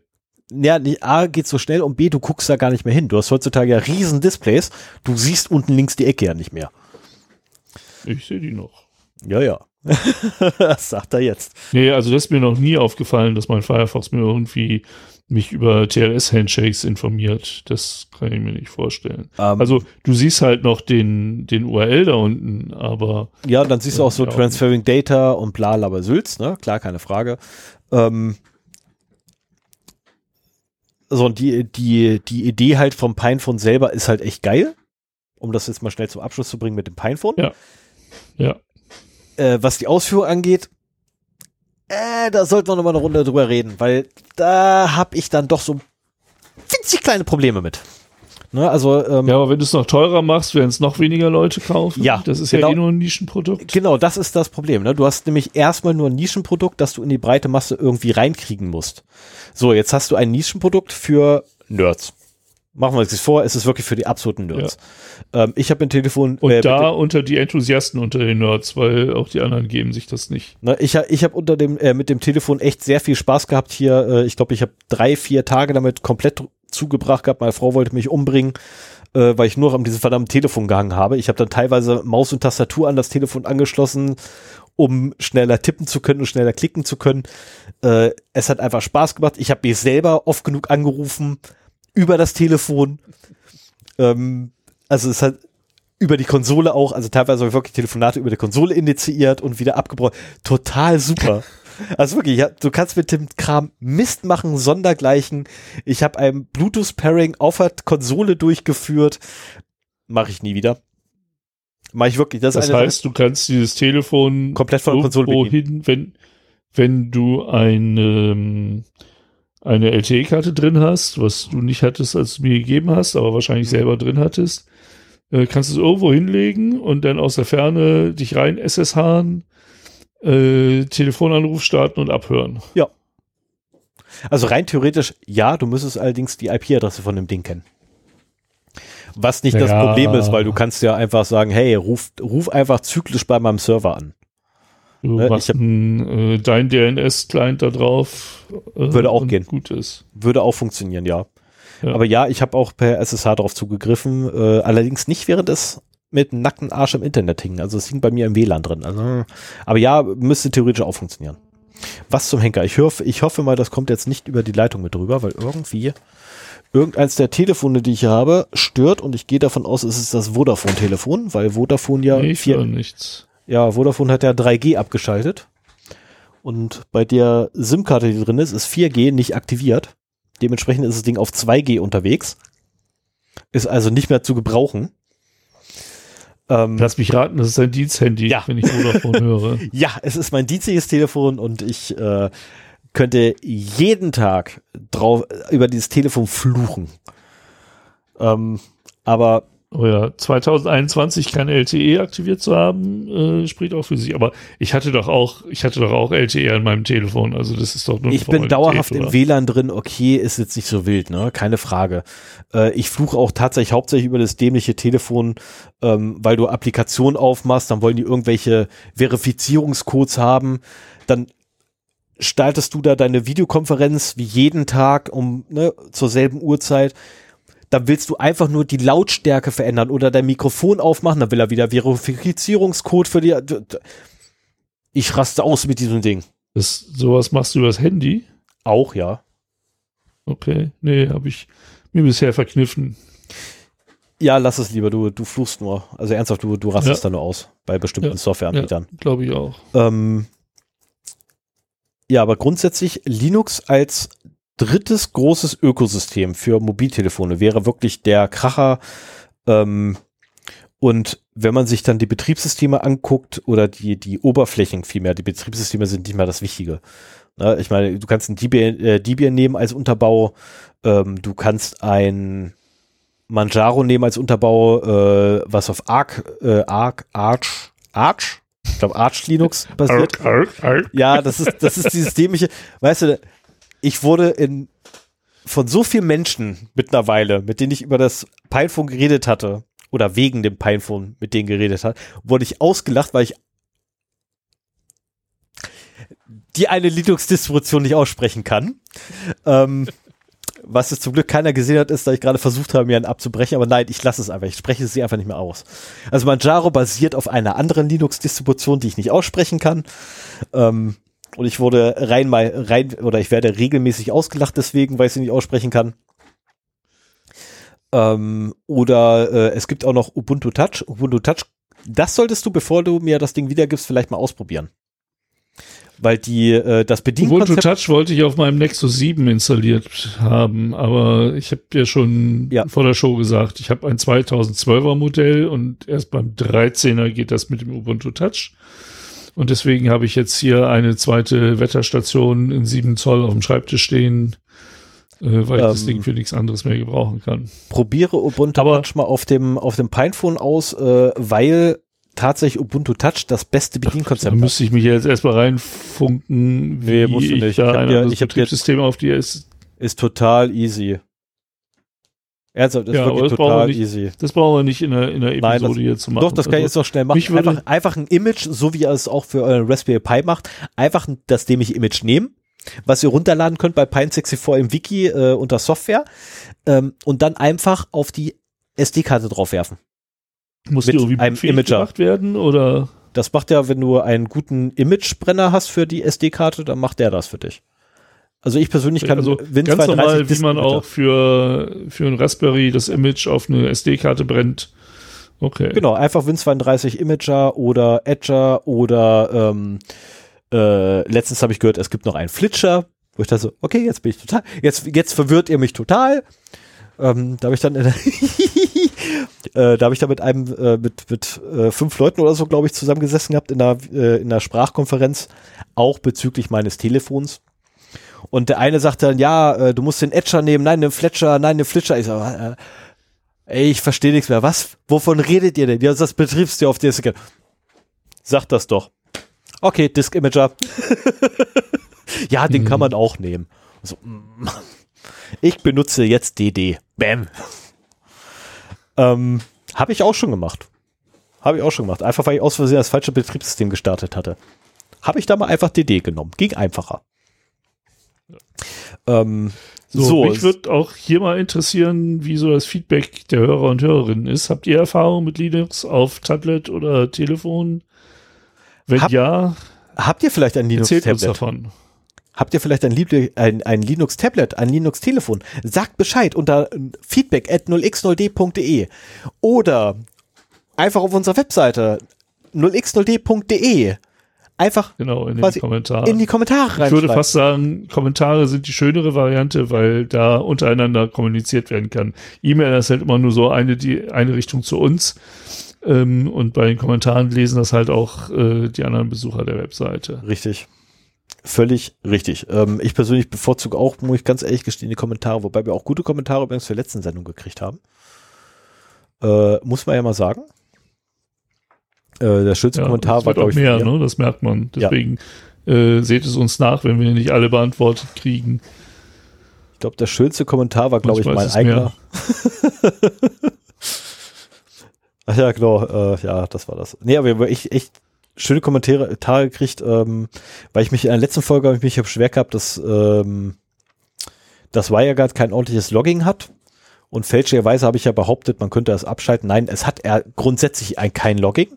Ähm, und infolgedessen müsste man sich das Logging selber bauen. Wurde mir auch tatsächlich dann ähm, von unserem Hörer Dus Dustin, Dustin, ähm, sollte das jetzt doch Dustin ausgesprochen werden, es tut mir leid. Dann war mein erster Reflex richtig. Hm. Ähm, auch gleich äh, etwas empfohlen, was leider für mich in der Variante zumindest nicht in Betracht kommt. Ähm, und äh, der Selbstversuch mit WireGuard im Dauerbetrieb, muss ich ganz ehrlich sagen, der lief ja auch ganz gut. Ähm, das war so äh, kein Thema für mein Akku. Also mein Telefon hat es nicht sichtbar oder merklich irgendwie kürzer gehalten. Ähm, das wurde uns dann Ja, auch das nochmal. stimmt, das haben wir nach der letzten Episode nochmal, hast du es gemonitort. Ne? Es waren in, vier, in 22 Stunden waren es 2% Akkuleistung, die das gekostet hat. Und äh, ich habe mit einer Weile, also ich habe vor zwei Tagen, glaube ich, erst WireGuard ausgemacht gehabt, weil es mich genervt hatte, oder nein, weil es mich gestört hatte, dass irgendwie ein Download zu langsam war und ich das dann erst gemerkt habe, dass ich WireGuard noch anhatte. das ist, ich habe es gar nicht gemerkt. Ähm, und ich habe das Telefon nicht außer der Reihe an Strom gehangen. Muss ich ganz ehrlich gestehen. Also es ist so, hm, abends halt, wenn ich ins Bett gehe. Ja. Ich meine, das wäre ja sowieso so, vielleicht mal so als Fazit, äh, eigentlich das, was, was wir so als Datenschutz, äh, bekennende Datenschützer gerne hätten, irgendwie ein, ein Linux-basiertes Telefon, ähm, das dann auch noch per Always-On VPN mit zu Hause verbunden ist. Oh so, ja. Oh, wenn wir schon bei Wunsch, also ernsthaft, wenn wir jetzt echt schon bei Wünsch dir was sind, ne, äh, dann aber bitte mit einem Debian-artigen Unterbau, also sprich, äh, in Anführungszeichen alte, abgehangene Softwarepakete. Entschuldigung. Äh, ist ja gut, ich schweige. Ich meine, gut, wir haben die drei Stunden auch gleich voll. Äh, komm. Wir sind jetzt bei zwei, bei 2,53. Ist okay. Ich, ich, Ich hätte mir aber einfach. denken können, wenn ich, Ja, wenn ich natürlich. so wenn du schon so sage, anfängst, Wunsch denkst. auch was, was man sich von einem äh, datenschutzfreundlichen Telefon wünschen könnte. So, ich Ich mein, ich habe so zwei grobe Anforderungen und dann kommt Stefan mit ganz vielen Details. Eine, eine Sache habe ich noch, und zwar zum Librem 5, wie auch zum Pinephone. Äh, die Dinger haben Hardware-Switches für Kamera, äh, Mikrofone, GPS, WLAN, Bluetooth. Da sind Hardware-Switches vorhanden. Das heißt, du kannst sie einfach abschalten. Aber nicht am Gehäuse. Mach mal den Deckel hinten ab. Wie, da kann man den Deckel abmachen? Ja, ja, du kannst den Deckel ab. Du kannst sogar die Batterie tauschen. Nochmal, du kannst das ganze Ding Ja, komplett aber mal, mal eben so den, den Ja. Deckel abmachen hier? Ja, kannst du. Ah, wie geht denn das? Unten links an der Ecke. Unten links in der Ecke. Da musst du rein und dann ziehst du Du, nach rechts rüber. Und dann sehen wir in einer Podcast-Episode, wie Sven die Stefans Telefon zerbricht. Das macht Nee, nichts. lass das, das lasse ich sein. Nee, mach ruhig. Nein! Das geht nicht kaputt, vertrau mir. Ihr habt's gehört. Sven, das kann gar nicht richtig kaputt gehen, denn ich habe alle Schrauben von dem Telefon hier. Das ist kein Witz, es ist nicht eine einzige Schraube in dem Ding drin. Oh, da hat sich was bewegt. Äh, du, ah, hier, ich habe immer an der falschen Stelle äh, äh, gedrückt und gezogen. Was ist dann unten links in der Ecke nicht zu verstehen? Egal. Ähm, Nein, aber ich, ich ja, den Notch äh, muss man finden. lässt, Dafür. lässt sich audiomäßig schlecht beschreiben. Ja, die, die Nut, die dafür vorgesehen ist, ist wirklich. Die Nut habe ich nicht gefunden. Ja, ich kann's dann verstehen. habe ich halt nicht meinen Finger in die Nut gesteckt. Kann so, und hier verstehen. sind jetzt Hardware-Switches, Genau, diese Mikro-Switches da. Genau. Ja, das ist ja, das ist mal wieder typisch, ne? Total geiles Feature, Hardware-Switches für alles, aber so, dass du immer eine Nadel dabei haben musst und eine Lupe, um die auch setzen zu können und auch immer ein Stück Papier, auf dem draufsteht, welcher Switch was. Da steht direkt steht daneben. was. Da steht, da steht direkt was. links daneben. Direkt Das links ist ja wohl nicht wahr. Doch, direkt links daneben, neben den Switches, äh, oder neben dem Switchboard besser gesagt, ähm, steht, welcher für was ist.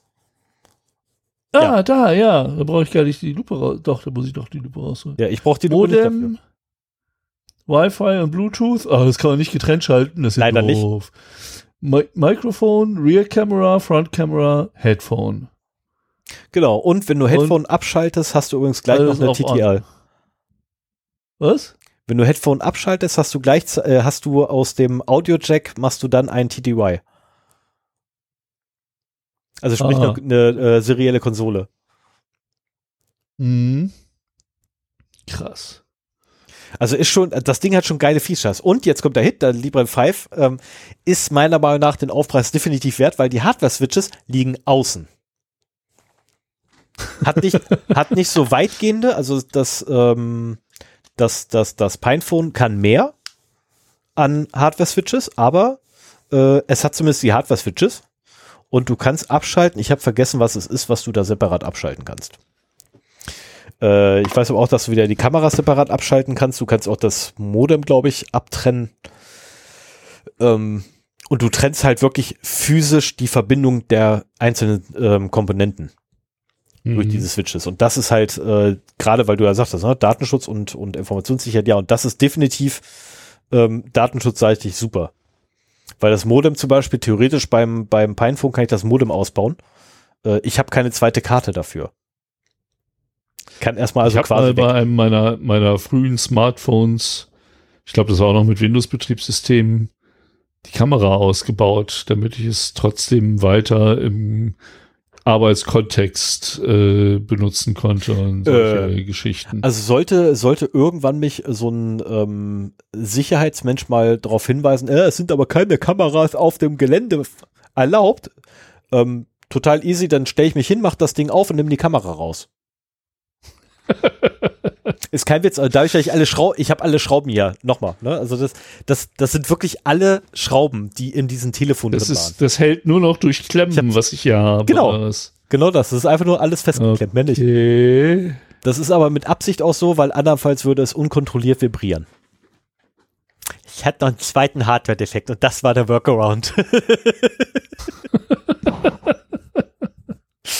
ähm, Ah ja. Aber es ist halt auch nur Version 1.2 vom äh, Mainboard und nicht 1.2a. Äh. Egal. Ja. musst du nochmal ein Mainboard kaufen. Ja, Geht ja, ja nicht anders. 120 Dollar. Yay. Und die sind auch austauschbar, ja? Ja. Also du kannst da andere Revisionen einsetzen und Genau. das geht trotzdem. Genau, das ist Ja, das cool. Schöne daran, weil ähm, die Hardware selber ändert sich nicht, nur das Zusammenspiel oder der, der Zusammenbau ändert sich, aber die Controller bleiben halt gleich. Ähm, beim Librem 5 ist es nicht, soweit ich das jetzt in Erfahrung bringen konnte, ist es nicht ganz so, wie nennt man das dann, offen, ähm, weil da kannst du nicht ganz so viel austauschen. Wobei ich aber auch sagen muss, das Librem 5 würde mich halt echt sehr dolle reizen, gerade weil dort halt ne, Purism hintersteckt äh, und du hast dort wirklich ein Unternehmen dahinter stehen, ähm, die, äh, die sich auch Und für wirklich den kümmern. Preis kannst du auch anständige Hardware erwarten. Ja, nicht nur das, du kannst sogar für, 99, für, zu, für zusätzliche 99 Dollar pro Monat kannst du sogar eine, eine Librem Awesome bekommen. Wobei ich jetzt schnell nachgucken muss, was das wieder ist, weil das weiß ich gerade nicht. Äh, gibt's leider nur in den Awesome? Ja, Awesome. A-W-E und dann Sim. Äh, ich glaube, das war hier All-Inclusive oder so ähnlich. Ich bin mir aber nicht mehr ganz so ganz sicher. Ach, das ist eine, eine spezielle SIM. Ja, es ist eine SIM-Karte für das Librem 5. Und äh, 99 Euro im Monat ist natürlich ein stolzer Preis, ne? ja, ich weiß nur nicht, was die bieten. Das ist äh, Ach so, und das Librem Also für 5 den Preis würde ich äh, sagen, weltweite Coverage, äh, unbegrenztes Datenvolumen. Weil, ich also das ist ja in Anlehnung an Awesome. Eine Awesome. Und wenn die Awesome so awesome ist, dann äh, fände ich das schon ganz geil, wenn, wenn die solche Features hätte. Ja, ich muss mich da nochmal für schlau den machen. Preis auch. Ich muss mich nochmal schlau machen, aber aktuell halt nur für die United States. Ne, von daher, mh. aber äh, kriege ich hin. Das kriegt, das kriegt man ja raus, was die macht. Das Problem ist So. natürlich, jetzt habe ich die in meiner Karte drin und ich will sie gar nicht da haben. Ich will sie eigentlich loswerden. Ja, es ist das, wenn man, wenn man nebenher noch. Nee, ich will denn da. Ich will das Ding nicht kaufen. Danke. So, alle Produkte. Mensch. Ah ja. Hier, die habe ich schon erwähnt, dass ich gut googeln kann. Librem Awesome Benefits. Unlimited Service. Monthly Unlimited Cellular Service. Talk, Ja. Text, Data. Äh, eine Telefonnummer. Und du unterstützt das Development. Hm, ja, gut. Aber immerhin Unlimited Cell Cellular Service, wie ich schon gesagt oder vermutet habe. Und das für 99 Dollar im Monat? Also ganz, jetzt mal, jetzt mal ernsthaft, wenn das, wenn sie das Ding in Deutschland anbieten würden, ich wäre der Erste, der es sich holt. Ich würde meine reguläre abschalten und das Ding holen. Weil du unterstützt Ja, halt meine, du wirklich bist ja auch jemand, der öfter mal, wenn, wenn gerade keine Pandemie ist, auch sich ein paar Wochen äh, in anderen Ländern bewegt. W- Ja gut, da, da reden wir nach der Sendung mal drüber. Ich habe ganz vergessen, dass wir noch äh, hier in der Aufnahme sind. Äh, da habe ich auch noch Fragen zu. Aber wollen wir nicht mal den Deckel drauf machen? Ja, können wir gerne machen. Können wir gerne machen. Ähm, brauchst du das Modem von Librem 5? Nein. Also leider passt das nicht im, in, in meinen Pinephone, sonst würde ich das ja glatt da einbauen. Weil ich gehe mal davon aus, dass deren Softwareunterstützung für das Modem ein bisschen besser ist. Wobei, wenn ich das Ding gerade sehe, ich glaube nicht. Ja, ist ja wieder alles Schmu hier. Egal. So, dann würde ich aber sagen, setze ich die letzte Marke und wir können Feierabend machen. Ja, das Outro hat schon immer eine eigene Marke gehabt.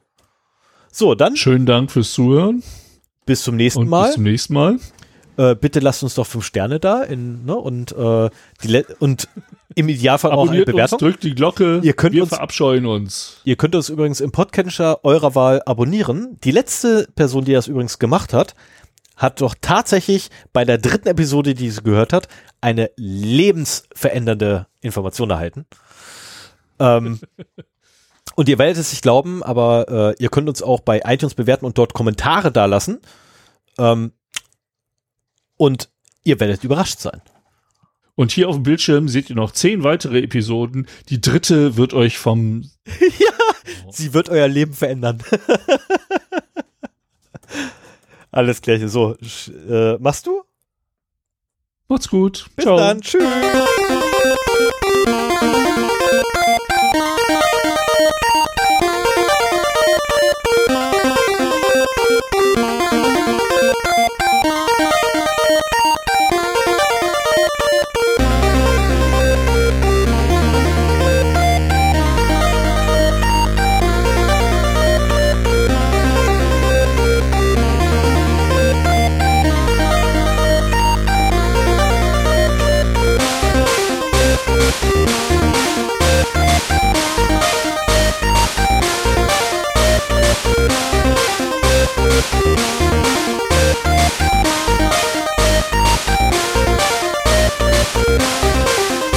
Thank